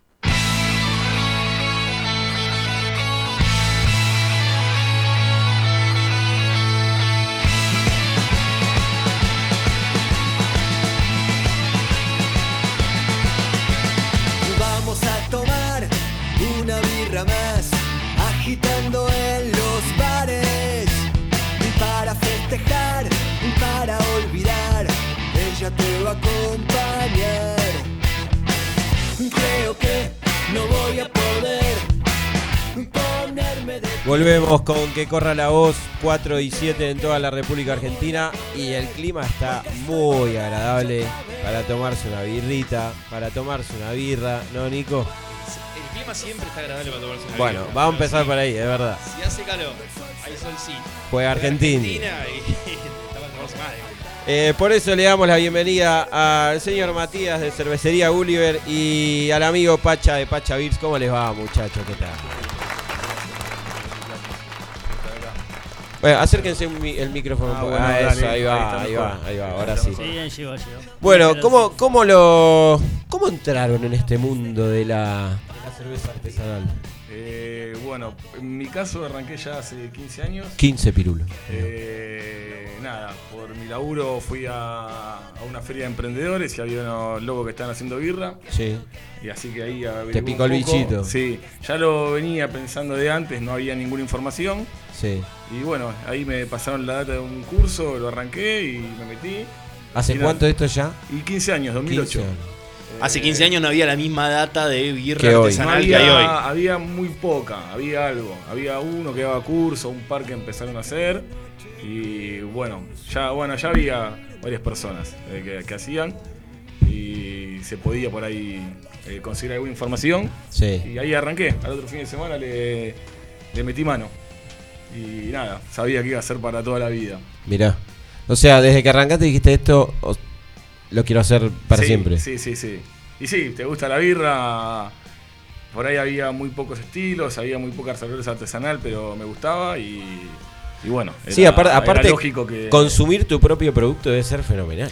Por un lado debe estar buenísimo y por el otro no debe estar buenísimo. Porque debe hasta traerte pérdidas si te gusta mucho. Como, como si soy carnicero, como asado todos los Claro, días. claro. Y Bueno, pero me imagino que los muchachos deben moderarse un poquito ahí. Eh, hay un poco de todo. Hay un poco de todo.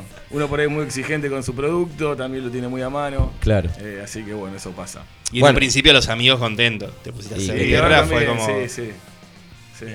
Eh, a ver, cuando, Pero cuando pará. prueban Vos empezaste hace 15 años con esto de la birra. Sí. ¿Y vos, Leo? y Y yo hace un año. un anito, mira. ¿Y por dos- qué? Las dos puntas. Eh, mira, no- a mí me pasó que teníamos muchas ganas de hacer cerveza con tres amigos. eh, en el 2014 eh, nos programamos para ir. Había unos chicos que daban un curso que era con, con comida y con degustación, que era lo que más nos interesó del curso. Sí. Y habíamos preparado el lugar con con Cristian de Don Goyo y con Huguito Altuna de también que en ese momento estaba en la Taba. Y por cuestiones de después que fueron, se, se- justo fue que explotó el país económicamente ahí, le dije, lo postergamos y quedó pendiente ahí desde 2014 hasta principio del año pasado, que viajé a Bariloche, mi cuñado es cervecero artesanal allá en Bariloche, Ujú. y dijo, no, vos, no te, vos te tenés que sacar esa espina. Y un día se vino para Buenos Aires, compramos la soya, cocinamos en la cocina de casa, Claro. hicimos un Súper artesanal. un enchastre copado y de ahí, bueno, no fue para atrás nunca más. Pero se puede, se puede empezar así, en la cocina de casa. Empecé en la cocina de casa. Se puede con- empezar así, sí, claramente. Y de hecho se pueden hacer grandes birras en la cocina de. Mira. Sí, O sea, no, ne- no necesitas el equipamiento que quizás hoy tienen para, para poder hacer un, un buen producto. Necesitas responsabilidad a la hora de manejar los procesos. Claro. Eh, la higiene, la, la parte de, de que sabes que lo más importante va a ser la fermentación, entonces, bueno, no puede, yo empecé con los tambores de agua del sodero. Sí. Ahí adentro hice los primeros 20 litros, pero bueno, el tema es que sabía que tenía que ir adentro de una heladera a una temperatura controlada. Claro. De que, como para que no se armen grandes despelotes y que la birra sea tomable. ¿Y por qué decidís hacer todo eso y no ir al chino y comprarte una Quilmes y tomarte una Quilmes? Y porque es lo mismo que no vas a comer unos chinchulines en una parrilla, ¿viste? La Claro. calidad, del, la calidad del, del producto, de lo que vos vas a tomar. Más allá de que toda la vida creciste tomando la Quilme cuando te ibas a bailar, después te tomás una birra artesanal. Y te das cuenta que- Y, y hay una diferencia. Es que por ahí el camino es al revés. Uno por ahí lo- fue tanto el chino a comprar la quilme Claro. que dice, no, mejor voy a hacer, voy a probar a ver. Por, por- por- mí, mi ¿no? salud voy a ir a hacer otra cosa. cual, sí, sí. Eh, bueno, nosotros estábamos preguntando en, en Instagram to- durante la semana. Eh, en realidad la consigna es que las apariencias engañan. La consigna la producieron ellos, sí. Un poco, ¿no? Y nosotros estuvimos preguntando Sí, si- porque le decimos cada 15 días vamos a tener alguna, alguna ronda especial en el programa. En este caso les, to- les tocó a los chicos, va a haber otras cosas. Eh, y posiblemente vengan cada 15, cada un mes a, a contarnos un poquito todo lo que tiene que ver con este mundillo de, de la malta, para decirlo de una manera. Bueno, y decíamos, las apariencias engañan y yo quiero saber por qué. O sea, ¿cómo, ¿cómo se les ocurrió quizás plantearlos de ese lado? Porque por ahí uno ve el color de una birra. Por ejemplo, a mí la roja no me gusta, pero no es que no me gusta porque veo el color rojo. La verdad es que pre- prefiero otro tipo de, cuerpo, pero digo, eh, ¿a qué se refieren con a veces las apariencias engañan un poquito? Bueno, justamente surgió por lo que eh, comentaba vos recién, que la roja no me gusta. La cerveza tiene eh, cuatro ingredientes básicos, son agua, malta, lúpulo y levadura. Sí. Y el color lo da solo eh, la malta. Mira. Eh, diferentes tipos de malta llevan diferente tostado. Sí. Llevan diferentes colores, que algunos son los que llevan al caramelo y, a- y al color rojizo. Ok. Pero después vos tenés un montón de ingredientes más. La levadura, que da un perfil, el lúpulo, que da, que da otro perfil, el modo en que utilizas el lúpulo, da diferentes perfiles y hasta la calidad del agua. Claro. ¿no? Las sales que tiene eh, cada agua también te varían el, el sabor. Eso si querés en menor medida, pero lo que es lúpulo y levadura eh, sí cambia muchísimo. Ok. Por eso ahora, no sé, bueno, trajimos un par de cerveza, que hay una Honey, hay IPA, eh, hay American Pale Ale y Golden, que son cervezas que las tres tienen blend de maltas similares, colores, algunos idénticos. Son rubias, ¿no? Son Las- rubias, bien. pero el sabor eh, son completamente distintas. Mirá. Nosotros estuvimos preguntando en la semana si cuando iban a comprar una cerveza la compraban o por, o por color o la, o la pedían por color o la pedían por estilo la cerveza. Y a mí me sorprendieron mucho algunas respuestas.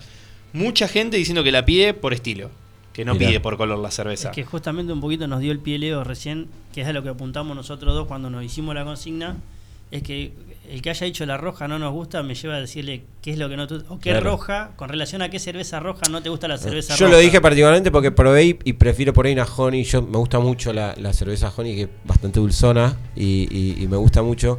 Eh, y quizás he, he probado la roja y por ahí prefiero otra, pero es, es difícil, digo, alguien eh, existe gente que dice, "No, la roja no porque el color rojo no." Acabas de decir vos que la roja no. No, no, pero porque pero porque a ver, porque la probé, no digo por ver el color Claro, rojo pero y no. acá lo tenemos los chicos. La roja la probaste. ¿Qué Sí. roja probaste? Claro, porque, No, bueno, no por ejemplo, tanto. me está diciendo te gusta la, la Honey. Sí. Y hay Red Honey también. Y es una cerveza Ah, mirá. roja con miel. Te- bueno, ¿ves? y- Claro. tenés- o tenés Red IPA y va a ser amarga. O tenés una Irish o una Scott y va a sentir caramelo tostado. O Claro. capaz que te vas para el lado de una Barley y ya tenés un montón de alcohol y también es roja. Ajá. Pero son todas rojas de diferentes sabores o encaradas de diferentes. Ahora lugares. entiendo por qué engañan las apariencias. Claro. Caíste. claro. El color, el color te, lo, te está diciendo, vos sabés una cerveza por color y lo único que está diciendo es qué tipo de malta tiene. Claro. Que se usó en la negra, maltas oscuras, malta chocolate, cebada tostada. En la roja que se usó maltas caramelo. Claro. Pero después vos tenés diferentes tipos de levadura, si está lupulada, más lupulada, hay un montón de variables que hacen a que cambien el, el sabor y, y el aroma de la cerveza. Eh, ojo, por ahí decís, che, no, la- a mí la malta caramelo no me gusta, bueno, también hay que ver un poco cómo se usa. Puede llegar a haber eh, cierta eh, preferencia, si querés, por el color.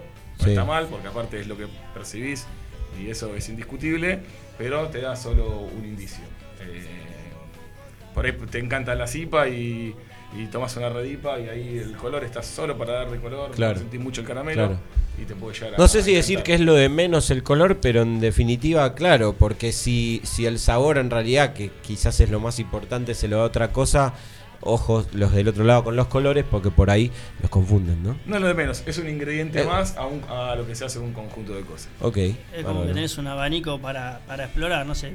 Vas a un bar y bueno, por lo menos la próxima vez que vayas, capaz que vos con la curiosidad decís, ah, entonces vamos a ver si era verdad. Claro. Te fijas en la pizarra qué birra roja hay y ahí en base a, a- a esto puedes decir, bueno, a ver, ah, la Red Honey me dijeron que era más dulce y es roja, a ver, vamos a probarla. Y la comparás con, tu, con la Honey que tenías ahí, como que esta es la que me gusta. Claro. Igual la pizarra del bar a mí siempre me llama mucho la atención, porque está bien, tenés el nombre de la cerveza, o el estilo de la cerveza, y después tenés eh, algo que dice IBU, algo que dice RS no sé cuánto, y, y- y ¿qué es todo esto? Claro, esa es una información que, que la tiran como para chapear, pero que capaz que el- alguien que no está en el mundo de la birra no lo sabe como me está diciendo vos. Eh, ¿Qué, qué tenemos? Yo me voy, salimos de acá, nos vamos del partido a un bar, los cuatro, nos sentamos en cualquier cervecería artesanal, por no decir alguna. Eh, ¿Qué es lo primero que tenemos que tener en cuenta en ese momento? Y lo que es eh, Ibu es eh, el amargor que tiene la cerveza. Mirá. Eh, ¿Cuanto más IBU más amarga o cuanto menos Cuanto IBU? más Ibu más amarga, en algunos estilos por ahí hace referencia más a la carga de lúpulo, que no es lo mismo al amargor, pero bueno, te va te da la, in- la intensidad del lúpulo, para amargor o, o por sabor a lúpulo. Bueno, a mí me gusta la IPA. La que más me gusta es la IPA. Listo. O sea, tiene que tener El IBU alto. Ibu alto, exactamente. Eh, Calculo que caso contrario la Honey. Claro, eh, hay, ojo, también hay que ver una cosa. Vos tenés algunos estilos donde por ahí tenés una carga de densidad muy alta, es decir, como que la carga de malta es mayor Sí. y para balancearla tiene un Ivo alto, pero que no es lo que se percibe realmente en boca. Ok, Eh, bien. Complicado. eh, eh, Es un mundillo hay que probar interesante. ¿eh? hay es que lo más lindo también. Claro, claro. Claro, Sí, vos, sí. vos más o menos en, en una cerveza, una Golden o una Pilsen, una Lager, que la- cuando decís la rubia arranco por la más liviana, Sí. y vas a encontrar entre 16 a 20, 22 IBUs. Más o menos ahí estás jugando en una cerveza de la tradicional que estás acostumbrado a tomar del- o a la par de una industrial, por ejemplo. Y de ahí para arriba es como que empezás a, a encontrar amargores más marcados. La IPA capaz que ya arrancan de 30 para arriba, de 28, 30, hasta que te dicen una doble IPA y te marcan un IBU de 100, que es como decir, para exagerarlo, pero no sé si realmente le vas a encontrar. O sea, varía mucho el proceso, cómo está elaborada, si hay técnicas modernas que te permiten meter mucho más cantidad de lúpulo y que sea un amargor mucho más tomable, a una cerveza que capaz que mm, con técnica más antigua, que con menos cantidad, en otro momento de la elaboración de la cerveza, y te deja una, amargor que hay gente que dice no me gusta la IPA. ¿Por qué? Porque tomé en la noche y me fui a dormir el otro día y me levanté con la boca toda... Mm. Y capaz que porque la técnica que se usó es una técnica que te produjo una astringencia en la boca o te Claro. dejó eso que no estaba rica la birra. No, no es porque sea IPA o no sea IPA. Pero ponele, yo tengo un paralelismo, ¿no? A mí me gusta mucho el helado. Yo voy a una heladería, sea la que sea, y el caballito de batalla para saber si el helado es bueno es el helado dulce de leche para mí. Yo me pido, dame helado dulce de leche con algo. Vos vas a una birra artesanal, a una cervecería artesanal que no fuiste nunca. ¿Qué birra pedís para ver si, si la birra esa te va a gustar o no? Yo ¿Existe ese? ¿El Sí. caballito de batalla ese? Yo me inclinaría. O sea, vos con, con la birra, como te decía recién, tenés varios ingredientes y, y procesos. Eh, la, la cerveza más claras, de bajo amargor, más suaves, de menos alcohol, son las que están más expuestas. Porque si vos tenés mucho alcohol, tenés no sé, mucho lúpulo, mucha malta especial, si tenés algún defecto de proceso, eh, puede llegar a esconderse ese defecto Claro. En- entre tanta carga que tiene. En cambio, si vos vas a una Golden, eh, como que la birra sí está más desnuda, por decirlo de alguna manera, entonces se está más, más expuesta. Eh, ¿Qué pasa? No tiene nada que ver un lote con otro.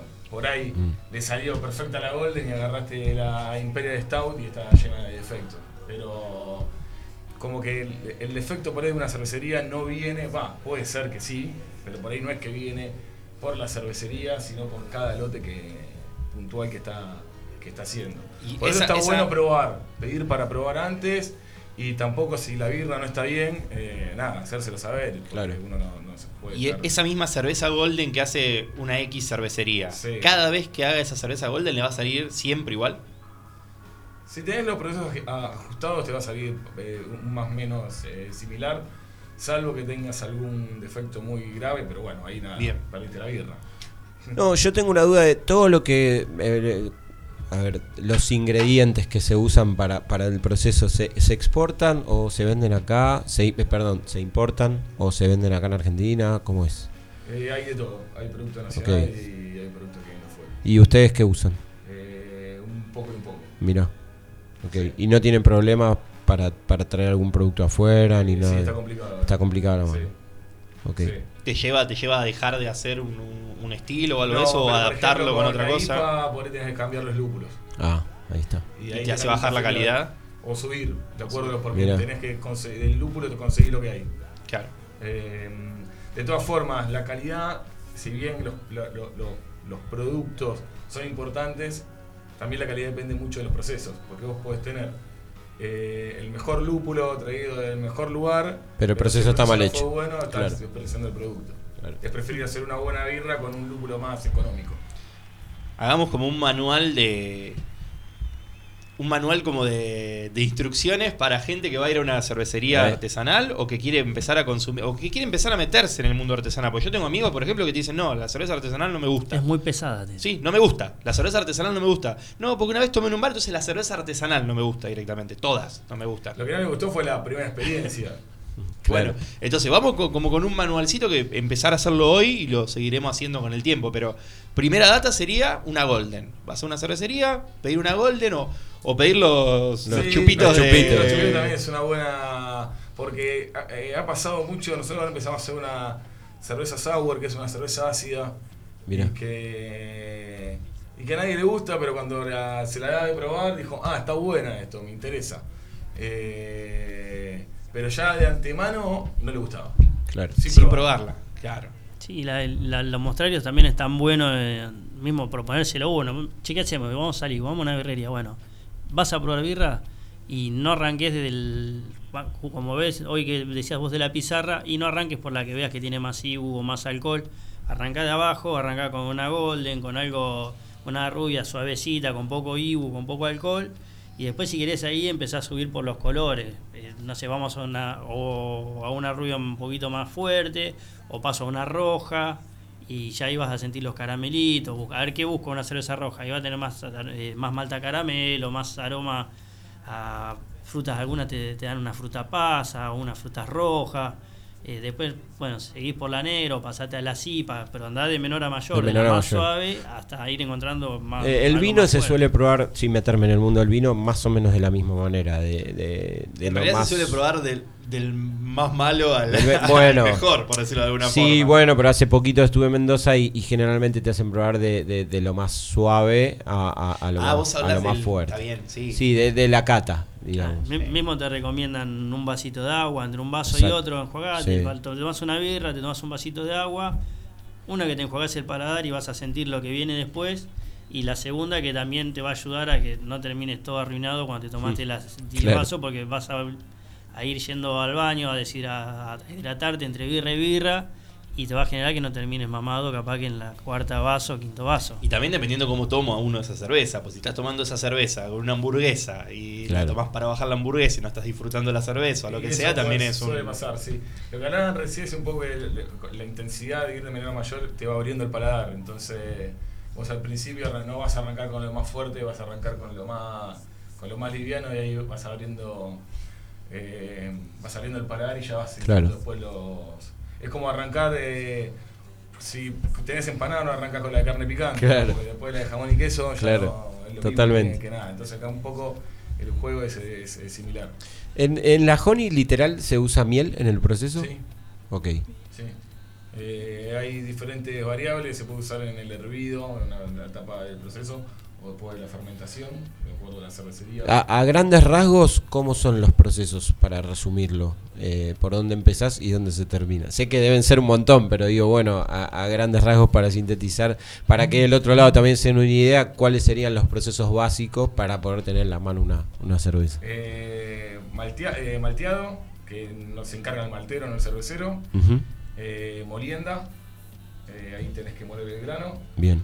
Después pasás a, a la maceración, que es como una infusión, Ok. donde vos tenés el, el grano mezclado con, eh, con agua, agua a cierta temperatura. Sí. Eso se filtra, te queda el líquido, descartás todo lo que sería eh, la malta ya mojada, el bagazo. Claro. Eh, se hierve, ahí hay adiciones de lúpulo, puede haber adiciones de miel, puede Bien. haber adiciones de ciertas cosas, pero el lúpulo seguro. Se enfría, eh, se fermenta Sí. y se madura. Ahí a grandes rasgos, ahí tenés. Y, y, y 15 el, días al- ah, eso te iba a preguntar. eh, 15 días de una etapa de maduración necesita más o menos. Está bien. Bueno, qué interesante, Bien. ¿eh? Y entonces bueno. acá hoy no, no nos están viendo, pero tenemos cervezas rubias, que dijimos que era una honey.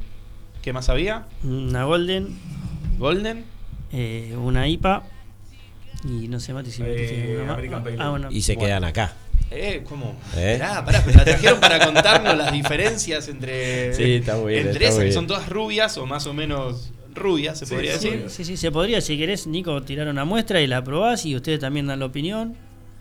bueno. están, están Eh, invitados. yo Por ahí, a ver- por eso, no hay problema. Le está mirando con cariño a la Tenía sí, a ver. eh, la estaba mirando con cariño esta, a la Honey, acá, de los amigos de, de Gulliver, de mi amigo Matías. Un poquito por ahí podemos Bueno, probar, ¿no? sí, obvio, claro. Bueno. Vamos a Pero hacer. mientras, mientras eso. Pará, pará, déjame hacer algo. Ahí va. Ahí salió. Bueno, la cagué un poquito, pero no importa. Entonces dijimos que tenemos cervezas rubias, que son todas rubias, pero que hay unas diferencias. ¿Y cuáles son? ¿O cómo podemos hablar de esas diferencias? Y por ejemplo, en, en acá Mati justo trajo una Golden y la Honey que está probando Leo. Eh, al- vos lo- cuando agarrás y servís la cerveza, lo primero que haces es visualmente a ver qué encontrás. Y ahora tenemos un solo vaso, pero si pones una al lado de la otra, visualmente van a tener el mismo color, la misma transparencia, la espuma la vas a notar igual. Decir, te mezclo los vasos y para saber cuál es una y cuál es la otra, lo vas a tener que probar. Y a una le vas a encontrar en este caso que es el, dejo de miel, el dulzor. Depende de la miel que utilicen también, que mucha gente juega con la miel. Eh, depende de, de dónde esté cosechada la miel y los campos que tengas de donde se cosechó la miel, vas a encontrar dentro de la cerveza también un perfil que te dejó la miel, tal vez. Bueno, acá se, Entonces, se siente, la verdad que se- está buenísima. se- Yo no soy experto ¿no? en, en birras, me, me gusta más el vino por ahí, pero eh, pero no está, no estás, o sea, está buenísimo porque no está súper presente. No, No, está, no, eh, no te ataca el dulzor, Claro, entonces. no está buscando que sean paragosa. Exactamente. el- con la cerveza tiene que estar. eh, siempre la cerveza tiene que ser la protagonista. El, Mm. el ingrediente que viene atrás, como la miel, tiene que tener Bien. un dejo, tiene- no, no tiene que invadir a. Si no, Claro. No, no, es que desde- de hecho no está invadido y por eso está Eh, buenísimo. Sí, eh, nada, acá buscas que, es- que esté un dejo de presencia de miel, que el amargor esté bajo, Mm. eh, que haya bueno, la, la, la malta, la, la miel presente. No es una birra muy alcohólica como por ahí otra. No, de hecho te iba a preguntar, es menos cuerposa que una IPA, por ejemplo. Eh, puede ser, sí, que la- sí, sí. Que, que no sea muy alcohólica, ¿qué- ¿a qué te referís? ¿Que no tiene tanta graduación alcohólica? graduación alcohólica, sí. Esa- ¿Eso cómo se lo dan? La- ¿Cómo, ¿Cómo haces que una cerveza sea más alcohólica o menos Mm. alcohólica? Vos partís de una. Vos, eh, con, cuando haces, viste que recién hablaba de los procesos de la maceración, extraes azúcares del grano. Mira. Eh, vos eso lo puedes controlar, controlar de acuerdo a la cantidad de malta que vas usando. Entonces vos si tenés una densidad muy alta, una vez que fermenta, lo que hace la fermentación es absorbe esos azúcares, produce alcohol y dióxido de carbono. Y vos vas a tener una densidad inicial, que es una, la, la cantidad de azúcar, y una densidad final, que es la que terminó de fermentar. La levadura no se va a comer todos los azúcares, va a dejar algún azúcar residual, y la diferencia entre las dos densidades es la que te da el porcentaje de alcohol. Por Bien. lo tanto, si vos querés una cerveza de mayor graduación alcohólica, básicamente lo que hay que hacer es usar una, por decirlo de alguna manera, mayor cantidad de malta. Claro. Eh, Aquí tengo 250 millones de preguntas Sí, para hacer y sí, hacer mil. todas juntas y digo, no, Mil. pará, vamos por parte. vamos- que al transcurso de- de- del ciclo vayamos haciendo Sí. preguntas, pero me adelanto un poco. ¿Todas las honey tienen que tener, hay como un parámetro de grabación alcohólica que tienen que tener? ¿O vos podés jugar y hacer una honey más alcohólica, menos alcohólica? ¿Cómo, cómo se ve eso en el mundo de- de- del cervecero artesanal quizás? no, pues, ¿Hay parámetros? Sí, hay una guía eh, que es arbitraria que te dice cada estilo de cerveza los parámetros que tiene Claro. que tener, pero siempre una cerveza va a encajar en algún estilo. Bien. Eh, y si no, puedes salirte del libreto tranquilamente y decir a una Imperial Honey. Claro, porque Sí. quizás ahí está el por ahí alguno a ustedes dos o a, o a cualquier otro emprendedor de birras artesanales le agarra la locura y se hace un invento que por ahí es una mezcla de honey con... Va, no sé si se puede Pasa hacer eso. tiempo. Que mezclan un... eh, eh, a- a- no sé, empiezan el proceso así, eh, teniendo una honey en la cabeza, pero llegan al final del proceso y en esa última parte, como dijiste, le agregan otra cosa y termina, termina siendo una mezcla de las dos. Eh, bueno, Pacha hace poco, lo puedo contar, hizo una cerveza con. No llegué a probarla. whisky. Mirá. Entonces ahí ya. Mirá, bueno, ¿ves? Sí, juego- Ahí está. En, en ese, ¿Se te ocurrió? a- Te, Claro, te ¿cómo se la- te ocurrió bajó a la eso? cabeza eso? No, o- juego muchísimo cuando lo tengo en casa. Eh, tengo una planta de quinoto que me regaló Ah, mirá. Belén, que mi compañera me regaló para, creo que fue un día del padre hace unos años. La otra vuelta llego a casa y ella estaba haciendo quinotos en almíbar con un Mm. montón de quinotos que sacó del fondo. Y digo, "Es- hoy en mi cabeza todo es cerveza. Claro. Entonces, con eso puedo hacer una cerveza. Y salió una cerveza. Mirá. Eh, la otra vuelta nos juntamos con un amigo también, con Dieguito, que aprovecho y le mando saludos, de cervecería Bestin. Eh, también, vamos a hacer una cerveza que, que sea... ¿Y qué te gusta? Y a mí el helado de banana split. Y salió una birra Mirá de banana vos. split. Y tenía, te puedo asegurar que tenía gusto a dulce de leche, lo sentías en la birra. Claro, Eh, claro. Entonces, en- hoy lo, llego a casa, la nena está haciendo un postre y... ¿Qué estás haciendo? Eh, no, papá, es un brownie con dulce de leche y chocolate. Uh, podríamos hacer una Sí, birra con dulce claro. de leche y chocolate. Claro. Es como que todo busco la forma de, de encontrarlo. Ahora, como decía él, si vos tenés que respetar la guía porque vas a mandar a competir, Claro. y bueno, si querés tener una medalla, y respetar la guía porque te Claro, van- totalmente, sí. Yo no sé si meto una birra de quinoto o de banana split, Mm, eh, claro. van a sacar de raje, no voy a traer nada. Pero a- para mi gusto personal y para decir, che, comprobate esta birra a ver si. y que vos te tomes, che, tiene gusto a banana y a dulce leche, listo, gané, es mi medalla, te la llevás. Te, te lo dejo para otro día eso. Las cervezas más raras ¿Eh? que viste, que probaste, Claro. o que viste, que leíste que alguien hizo, que se Bueno, animó a hacer. Un, un poco la idea también del Comati de, de poder hacer este segmento y agradecerle a ustedes el lugar es que volver a hacerlo cuando ustedes nos inviten o una vez cada tanto, pero que la gente también vaya sumándose los que nos escucharon por hoy y tienen preguntas que la hagan y el próximo programa venimos y la respondemos. Que lo sigan en Instagram. ¿Cómo son los Instagram? Eh, Cerveza eh, Gulliver Brewing. La de, la de, la de Gulliver. Y Pachavir, que es la mía, que es también mi página personal, así que ahí, ahí va todo. Buenísimo. Igual, igual después los, los Sí, arrobamos en las claro, redes para claro. que lo sigan ahí. Pero sí, para que la misma gente proponga consignas o cosas para el próximo programa que venimos y estamos. Yo y ya la- te lo tiré el próximo. Yo quiero saber eso. Quiero Bueno, saber birras, eh, las cervezas más raras que hayan hecho dentro de estas que vos decís de Banana Split, de 500 al whisky, o que hayan leído que haya hecho alguno, Mm. o que hayan probado que haya hecho algún compañero de ustedes. El, lo que es las cervezas estas que ustedes trajeron acá. Si yo hoy digo, bueno, el fin de semana quiero tomar una Gulliver, me quiero tomar una Pacha Beer, ¿dónde las consigo? ¿Por Instagram las pueden pedir o cómo es? Sí, nosotros en la fábrica tenemos venta, eh, hacemos entrega también. Y si no, nada, en los locales acá por Lomas también, también se consigue la. Yo tengo una última. Sacando sus propios proyectos, ¿no? que obviamente van a elegir el suyo, pero si tuvieses que elegir eh, alguna birra en especial de, de, de algún otro productor, ¿con cuál te quedas? No, hay un montón. Pero digamos, ¿tenés alguna favorita? ¿Alguna que te huele la cabeza? Sí, yo creo que hay, hay cervecerías como Astor de La Plata, Lumpel en Capital que están. Va, no están, están muy bien, eh, hacen muy buenos productos, muy Mirá. interesantes, hacen un poco de variado de todo. Y por ahí sí te diría que son de. De tu preferencia. De preferida, sí. Ok. ¿Leo? Yo todo, pruebo todo. De todo. Pero por una cuestión de que estoy en un mundo mío de, experi- de experimentarlas todas, de probarlas, tal vez a veces buscando ver mejorar mi producto, Sí. tiene un proceso de estudio, entonces como que todo. Y si hay algo que noté es de que, bueno, me ha pasado de ir a, a un supermercado chino, ver en la heladera, uh, esta no la probé, agarrar una birra como, no sé, de Antares, que es conocidísima, llegar a mi casa y que no me haya gustado, y después lo que fui aprendiendo es que no me, no me quedo con esa, porque lo que es muy importante tener cómo se cuidó el- la lata después que salió de la Claro. birrería. Ah, influye muchísimo. Entonces sí. capaz que después la encuentro en otro lugar y la misma cerveza la vuelvo a probar y digo, ah, estaba buena, capaz que esa Claro. la dejaron al sol en un palet tirada Claro. en un patio Claro. y a veces, viste, como que no, no me quedo con una... No, no, claramente que porque uno encuentre la cerveza mal no, no quiere decir que de fábrica haya salido mal. Eh, sí, es un producto que necesita un cuidado, eh, digamos, del, del vendedor en este caso, ¿no? De los bares, Mm. limpieza de canillas, mantener Claro. el producto en frío. Eh, es un producto artesanal que no está pasteurizado, no tiene ningún tipo de, de conservante. Entonces, bueno, sí necesita esté... Un cuidado extremo. cuidado, sí. Ah, dar- No pues, es eh, extremo, pero responsable. de probarlas y darle una segunda oportunidad. ¿No te gustó la Claro. primera? Y capaz que la, en otro lado, si la ves, y si yo a veces me arriesgo, a veces me vuelvo clavado dos veces y digo, no, Y ahí era mala. Ahí- ahí es cuando decís, bueno, está bien, pero- no me gusta. Pero Listo. generalmente no te pasa, generalmente te pasa que si gusta está rara, más en alguien que no capaz que no tiene un entrenamiento sensorial o algo, pero le vas a encontrar un gusto raro, rancio o, o algo feo o algo que no te guste y, y después la pruebas otra vez y nada que ver a la que probé allá y era la misma birra. Claro. ¿Y cervezas industriales no tomaron nunca más o Sí, siguen sí, tomando? Sí. Ah, no es que me No, pasé al no, mundo no, arte- Conviven no. los dos mundos Sí, son perfectamente. Dos, dos productos distintos, dos. eh, dos públicos diferentes. Sí. Eh, o- a ver, digamos, eh, si estoy yendo a la cancha y Claro. paro en la esquina y están vendiendo una cerveza industrial, eh, compro una lata, me la tomo y Claro. la disfruto. Eh. Y por ahí si estoy en mi casa mirando una película, no. voy a Sí, totalmente. que- Sí, se entiende la diferencia. Bien.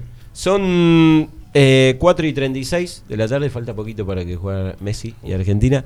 Muchachos, les agradecemos muchísimo, de verdad, por haber venido. Van a volver. Sí, no sé cuándo, si en 15 o en un mes, pero... Lo hablamos con ustedes cuando. Cuando ustedes quieran. Pero Martes acá que van a viene estar. venimos, eh, cuando ustedes digan. Acá van a venimos. estar, vamos a hacer sorteos por las redes sociales para que lo sigan a ellos, porque de eso se trata Sí, también, de se armar trata- una, un- una onda, una comunidad entre los oyentes, entre nosotros y entre los productores. Trajimos, Eh, Leito, te corto, que es el- por el sorteo que hicimos la consigna, trajimos la- las birras, las bien, dejamos. bien, Yo buenísimo. tengo anotados, tenemos anotados todos los que participaron, los que comentaron si preferían, si la elegían por estilo o la elegían por color.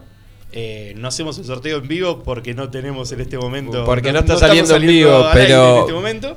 Eh, va a salir Pero- grabado mañana, pero lo hacemos en la semana. Sí, para que la gente más que nada sepa que no le vendimos humo, que el No, sorteo se favor. hace y que en la semana vamos a estar subiendo a las redes de ustedes que quién fue el ganador y bueno, de ahora en más, cuando vengamos hacemos un Sí, sorteo no, y yo, que lo- la yo los gente espero, interactúe. los esperamos en realidad Sí, los claro. dos, porque nada, a mí la cerveza es algo que me gusta mucho. eh, No y tengo me, dudas. Y me gusta mucho que, que la gente, tratar de, de hacerle entender a la gente que no, no me gusta la cerveza artesanal. Y ese- eso es lo que a mí me molesta, ¿viste? No me gusta la cerveza artesanal. ¿Por qué? Porque me cae mal. Pero ¿cuántas probaste para que te caigan mal? Bueno, Claro. empezá a Siempre- meterte a siempre hay poquito. que le gusta. Claro, es que siempre va a haber alguna que te gusta. No, la cerveza industrial no me gusta. ¿Por qué no? Porque la Quilmes me hace doler la cabeza. Bueno, pero por ahí otra no te hace doler la cabeza Claro. también.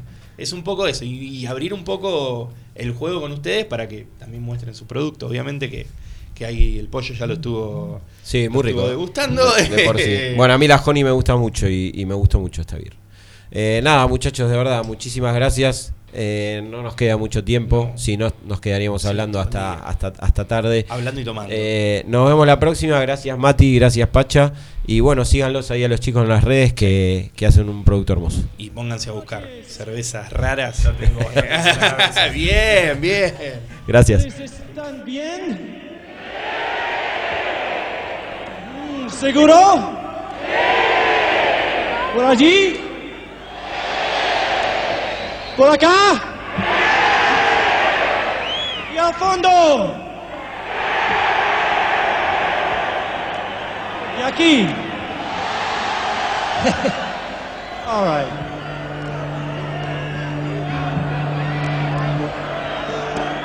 Esta canción es especialmente para ustedes. Y ahora Brian May está presentando, seguimos en Canal 9, una de las canciones más bonitas, más melódicas, donde el público tiene más participación. Amor de mi vida.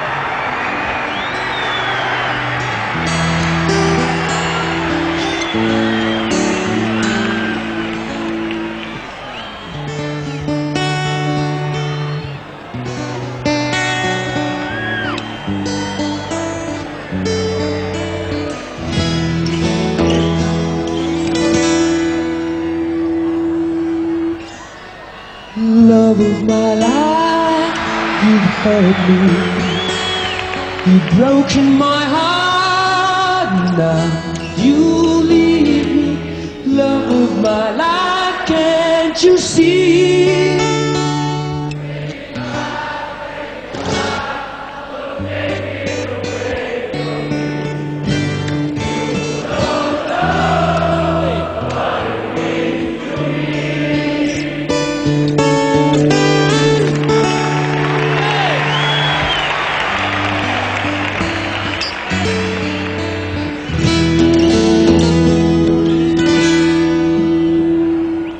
Love of my life, don't leave me.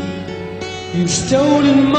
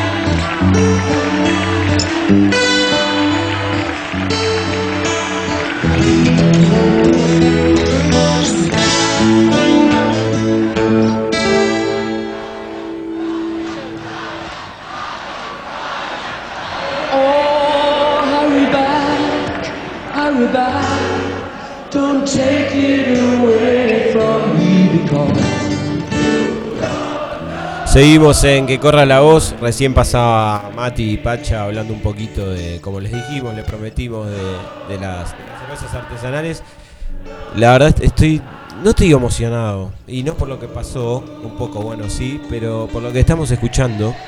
Eh, el tema se llama, bueno, lo van a conocer todos, Love of My Life, que lo hacía el gran Freddie Mercury eh, en una versión muy especial que pudimos, pudimos extraer el audio, difícil, porque tiene un sonido medio medio, pero bueno, acostúmbrense porque si revivimos un show, en este caso del año 1981 en Vélez, va a costar encontrar los audios. Nos hubiese encantado hablar con alguien que haya estado ahí, pero no pudimos, no pudimos, la producción en este caso no, no pudo conseguir.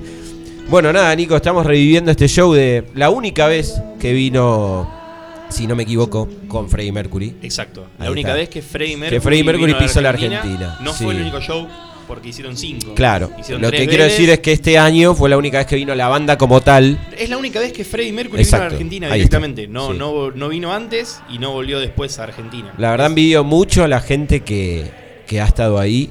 Para mí lo dije la vez pasada, si no me equivoco, eh, no me acuerdo si lo dije el martes pasado, pero para mí es la voz más grande de la historia de todos los tiempos del rock.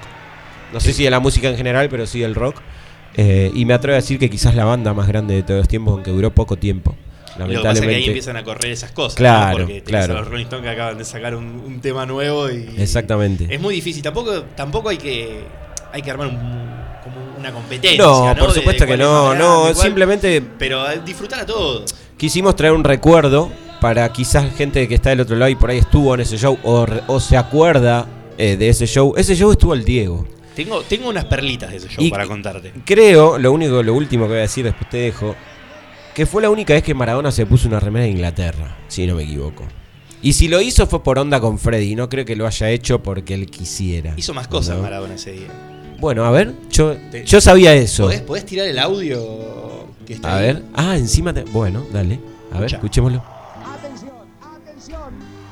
Esto es inesperado. Ese es el relator de Canal 9 porque el show salió por Canal 9. A ver. Con la camiseta de la Selección Nacional de Fútbol. Una verdadera sorpresa, agradece. Freddie Mercury salió al escenario con la camiseta argentina. introduce a friend of yours and ours tonight. Les quiero introducir un amigo de ustedes. A Maradona. Dice Freddie Mercury te presenta a Maradona. Maradona en el escenario de Queen. Qué raro, ¿no? El Diego metido ahí. para relatar este momento. Maradona es presentado por Freddie Mercury y está ahora ocupando el centro mismo del escenario. Le da el micrófono. Quiero agradecer a, a Freddy y a los Queen por hacernos tan feliz. Y ahora otro muerde el polvo. Que era un tipo de pocas palabras. Presentó el tema en vivo. Es y aparte algo muy, muy de la época, porque vos dijiste Love of My Life, Sí. la canción. Pero en esa época las canciones no se decían así. ¿Y cómo se decía? En español. ¿Qué dijo el Diego recién? Es arriba? verdad. No las decían en inglés las canciones. Acá llegaban razón. en español y los títulos se traducían al español. Todas Sí. las canciones. Bueno, estaba justo por explotar el conflicto de Malvinas. Es que Eh, llegaron en pleno gobierno de claro, facto. ellos claro. Y, claro. eh, ahora que decís eso, mirá, como si lo hubiésemos ensayado, pero no lo ensayamos, eh, había miedo con la presentación de Queen. Mirá. Eh, para que toque Queen acá en Buenos Aires, por lo menos en la cancha de Vélez. Claro. En, en ese momento el, el show de Queen eh, lo cierra el general Viola. Mira. Es el que cierra el concierto de Queen. O sea, él se sube al escenario y cierra No, no, el no. Él habla con el manager de Queen para Sí. que vengan a Argentina a tocar. Queen no quería venir a Argentina a tocar porque no pensó que en Argentina tenía tantos fanáticos. Que Claro. terminó siendo tres Vélez, un Claro. estadio de Rosario Central y un mundialista de Mar del Plata. Ah, se fue al interior también. Claro. Eh, y Viola quería que vengan a tocar acá a Argentina, pero tenía miedo de qué iba a pasar con 40.000 Con la personas gente, claro. reunidas, que se le podría desma- de- desman- desmandrar. Sí, desmandrar. Eso. Sí. Eh, entonces tenía miedo con eso. Y de hecho, te quiero leer algo, dame un segundo. Te doy Eh, un segundo. Porque eh, no, no quiero mentirte, Por favor. por favor. Roger Taylor, Sí, músico de la banda, Sí. fue el único que se negó en ir después a la, a la reunión protocolar que se hace con- Perfecto, con, lo banco, a morir. con, lo- con los mandatarios de cada país donde vos tocás. Suelen siempre, viste, los invitan a, a una cena importante, algo de eso. Sí. En los 90 casi hizo mucho con el presidente que teníamos, que invitaba a todos. Bueno, el Roger Taylor fue el único que se negó en ir a, a ese, a ese show. Otro dato te voy a tirar de esa A fecha. ver. Eh, ¿Cuánto te pensás que costaba la entrada? Es muy difícil hacer un paralelismo Y- a hoy porque había hasta otra moneda, ¿no? Pero si lo tenés que. Sí, Vamos a jugar un poco. eh, ¿En pesos? En dólares. En dólares. Y yo calculo que 5 o 6 dólares. 5 o 6 dólares. Fue una de las entradas más caras que Mirá. hubo en la época. Eh, al- vuelvo a decirte, es muy difícil hacer un cambio Sí, claro. eh, de pesos ley a pesos y de pesos a dólares. Pero estamos hablando que costaba alrededor de 30 dólares 30 la entrada dólares. a precio de hoy. Precio de hoy, 3%, 20 lucas, Sí, más o menos. Lo cual por ahí es lo que mismo que vale una entrada de un show Sí. internacional hoy, pero para ese momento Mucho era, no cambió. era caro. Y lo que estábamos escuchando era un poco de- del último show que dieron, que fue transmitido para 30 millones de personas. Mira. Mira. Bueno, nada, Un era, era, era un, ex- un extracto, si se quiere, de un poquito del show de, de, de Queen en vivo en la Argentina en el año 1981. Ninguno de los dos habíamos nacido, pero teníamos ganas de, de rememorar un poquito eso. Eh, antes de. Sí, ¿Podemos seguir rememorando una cosa? Sí, dale, por Eh, favor. Eh, Luca Métale, no va a matar, métale, eh, no, va a métale. meter- no va a matar Lucas. Métale, ¿Podemos subir un poquito el Pacífico de Ciro y los persas? Que Sí, está sonando claro, ahí. sí. Porque tocó Ciro Yo sé el lo fin que de semana. decir, sí, Tocó. Firo, eh, Firo. Tocó Firo. Ciro el fin de semana. Los tres que estamos acá somos bastante fanáticos de. Sí, piojosos, para ¿no? decirlo de alguna Exacto. manera. Sí. Eh, ¿Y qué pasó? Tocó Bueno, Ciro, ¿y qué eh, pasó? y una frase que nos alegró muchísimo tanto a nosotros tres como a las 40.000 personas que, que estuvieron en Vélez. Y fue que el Piti Fernández, el, uno de los guitarristas de, la banda Los Piojos, dijo, se destrabó lo que estaba trabado, o palabras más, palabras menos, dijo, se destrabó lo que se tenía que destrabar. Que habló con Pocho, Pocho es el manager histórico de Los Piojos y lo acompaña Ciro. Y se dieron un gran abrazo, tocaron Bicho de Ciudad y, algún otro tema más que ahora no, no se me viene a la mente. Y estamos todos muy ilusionados. Porque Miki muchas veces fue invitado de él. Dani Wira no, no, no tengo recuerdos que haya sido invitado por Ciro, pero sé que está todo bien. Eh, y de hecho, el otro. Ok, acá va. Eh, no, decíamos que, bueno, llegó el Piti, con Miki ha tocado varias veces, el Miki está tocando con, con Dani también, el Miki está tocando con Dani, eh, así que están como todos repartidos por distintas partes y qui- quién dice que en algún tiempito no nos encontremos con, con algo... Lucas quiere decir Sí, algo. por Podemos- favor. yo tengo un audio que nos mandó un amigo sobre, sobre el show, que lo podemos tirar mientras Lucas acomoda los micrófonos y. Hola, ¿cómo estamos? Ahí estamos. ¿Todo bien? Eh, buenas tardes primero. Eh, no quiero arruinar nada, pero No, juega favor, Messi. dale. No, va ni al banco. No va ni al banco. No va ni al banco. Ah. La 10 la va a usar Ángel Correa. Bueno. Eh, novedades. Eh, la segunda, Pollo, sí. Lo invitó eh, Ciro, creo que fue en River 2018. Al Dani Huira. A Dani Huira y a la Chilinga. Eh, y después sí, ahora están tocando Ritual eh, con Miki, eh, Miki, eh, Chucky, Chucky. y Dani. El tecladista. O sea que nos podemos ilusionar. Obvio. Muchachos, nos volvemos Tenemos a un ilusionar. corresponsal que fue ese día ahí. A ver. Un amigo nuestro. A ver qué dice. pongo play Dale. si esto anda, vamos a ver. Querido amigo, ¿cómo estás? Todo tranquilo, bueno. Acá te paso a contar, te mando un audio para contarte un poco lo que veníamos charlando de lo que pasó el sábado en el show de, Ciro. Eh, bueno, eh, Yo siempre fui un, fiel, seguidor y fervoroso seguidor de los piojos. Y últimamente ya con Ciro también me encariñé como solista y lo empecé a seguir a él también como solista, hace, hace un par de años ya. Y bueno, nada, el sábado particularmente me sentía muy muy mal, estaba volando de fiebre y nada, estuve a punto de no ir al show, eh, a nada, a, una hora me distanciaba de ir o no ir, y no sé por qué, pero algo me decía en el cuerpo que no podía faltar. Así que nada, me tomé un, paracetamol y me tomé un tecito de esos eh, reconfortantes que te ayudan para, para sentirte un poco mejor, y arrancamos para, para Vélez. Y nada, el show eh, venía, ya arrancó con, una- con un clima muy piojoso, abriendo el show con el balneario de los doctores Croto, seguido de arco. Ya se sentía la atmósfera que era un show, un verdadero ritual. Qué lindo, ¿eh? Y en un momento Ciro, bueno, dice, voy a presentar a un viejo amigo, un viejo conocido. Todos esperamos, bueno, va a venir Miki, que es un- uno de sus invitados de siempre. Y cuando dijo eh, Piti Fernández, abrí los ojos, la miré a mi mujer, como entendiendo que no, podía creer lo que estaba sucediendo.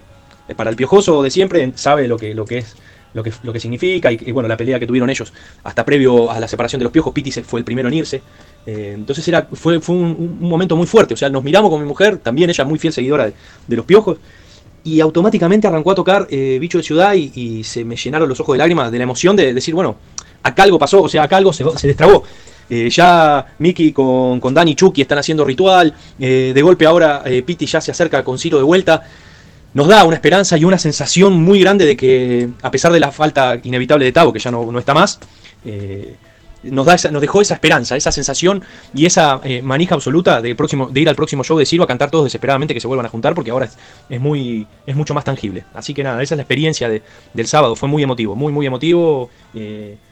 Le digo a todo aquel piojoso que alguna vez quizás dejó de, de seguir a Ciro eh, o, o- o lo- o- o, bueno, estaba quizás un poquito enojado, eh, les digo que vuelvan a, a soñar y, y que se suban, se suban al barco, que es, es muy factible que se vuelva, vuelvan a juntarse. Eh, está, está muy tangible.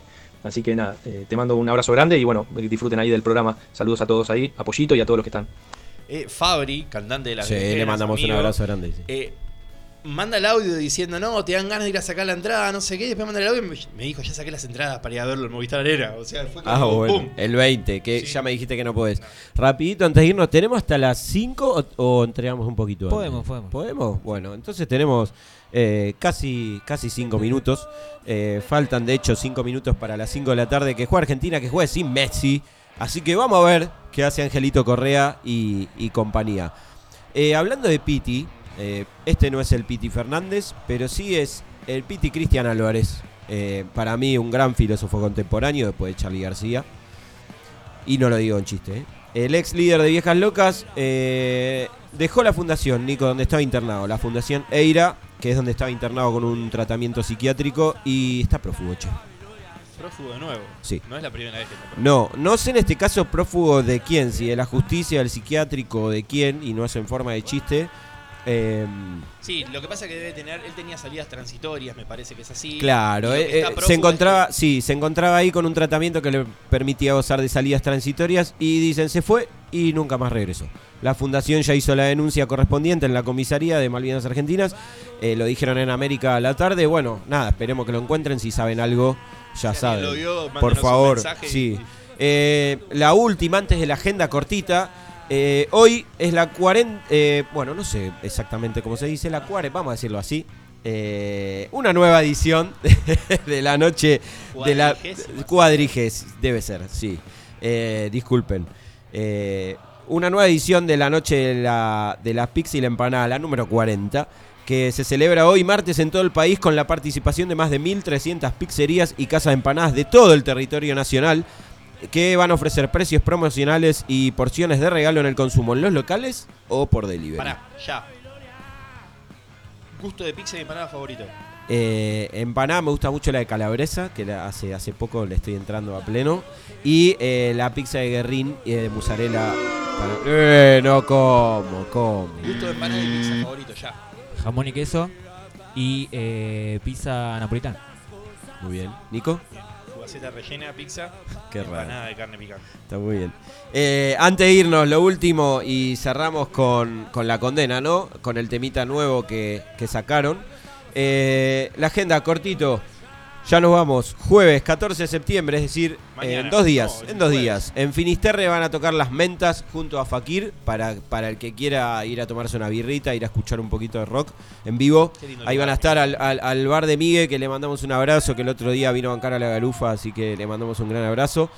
Eh, pasamos al sábado 16 en la plazoleta Zamora, eh, que es Gabriela Mistral y Juan de Zamora. Es, eh, esto es en Centenario, en Loma de Zamora. Daniel Agostini. Desde las 2 de la tarde también va a tocar Flequillos Blues, así que para la familia. Eh, Loma sigue celebrando los 162 años, así que ahí van a estar. En Circus toca La Mono. eh, esta es la banda de eh, Gaspar, de Gaspar Venegas, el, Fundamentalista. el- el fundamentalista del aire acondicionado, sí, hermoso nombre. También el sábado, Todos tus muertos, a las 9 de la noche. Fecha. Dardo Rocha 135 en Teatro Gr- Grayson. Tengo unas ganas de ir. Tengo unas ganas de ir aprovechando, supongo que lo homen- homenajearán a Pablito Molina, que se nos fue hace pocos días, eh, vocalista de Todos tus muertos. También el sábado 16, ¿sabés quién vuelve a la Argentina? Taria. ¿Te acuerdas de Taria? Sí. Bueno. Sí, sí. No sé Eh, de qué país escandinavo es. eh, por ahí, finlandesa, que- sí. que Eh, nosotros, bueno, viene a presentar eh, Living the Dream Tour, eh, sus sus- sus hits, eh, y va a tocar en el Teatro de Flores el sábado, pero matiné, digamos. Ah, Debe bien. ser tipo 7 de la tarde, porque a la medianoche toca Super Lógico. Y van 40 veces ya en el año que Super Lógico se presenta el tributo redondo en el Teatro de Flores. También el sábado 16 en Circo nuestros amigos de Ni Un Hueso y Viejo Rastrero van a estar ahí haciendo una fecha juntos en, en la calle Ombú, ahí enfrente de la Universidad de La Matanza. Eh, bueno, el me, me olvidé, mira, el viernes 15 eh, va a estar, sí, para los que les gusta el metal, Malón en Auditorio Sur. Eh, esta vez no tenemos entradas para regalar, sepan disculparnos. Y el domingo 17, lo que le decíamos, toca Divina Argentina en Lavallol en un festival eh, muy bueno. Con cinco Sí. tatuajes y soldados caídos. Para toda la Y familia. va a haber también, va a haber eh, espectáculos para toda la familia, para chicos. Arranca Sí. temprano todo, Sí. a las 2 de la tarde. No se cuelguen, feria de colectividades, van a poder ir a comer algo, a tomarse algo y ven un poquito de rock. En el y parque que está enfrente de Danica, en Santa Catalina. Exactamente en Lavallol. Y el domingo, ya cerrando la semana, van a poder ir al Teatro de Flores, como hablábamos con el negro, eh, de Cabra da Peste, tocan eh, en el teatro en Avenida Rivadavia 7800 presentando Operativo Libertad. Van a poder encontrar ahí el disco, el disco físico. El álbum. El álbum, mejor dicho, el álbum. Eh, y bueno, nada, ahora sí son las... Falta un minuto. Un minuto para las 5 de la tarde. Eh, hemos pasado una gran velada, ¿eh? Uh, todo. Con todo. Con la birra, con Divina Argentina, con Cara de Peste. Y te parece si nos vamos, bueno, este lo elegiste vos, me gustó mucho la elección porque la condena de Caín sacó un simple, un tema nuevo que se llama Resistir. Así que si te parece nos vamos con eso, los saludamos del otro lado. Eh, gracias por acompañarnos una vez más. Nos vemos el martes que viene a las 4 de la tarde. Esta vez salimos una horita antes por el partido de Argentina. Ojalá ganemos. Y nada, los queremos mucho desde este lado. Nico, gracias. Gracias, eh, querido, desde las perillas. Eh, muchas gracias. Lucas. Eh, Luquitas, sí, se me, se, me, se me hizo una laguna, perdón. No, gracias a vos. Eh, Gracias a vos, ojalá que vuelvan los piojos, ojalá que gane Argentina. Y bueno, nada, nos, nos van a encontrar el martes a las 4 acá firmes al pie del cañón. Esto es Resistir de la condena de Caín. Chau.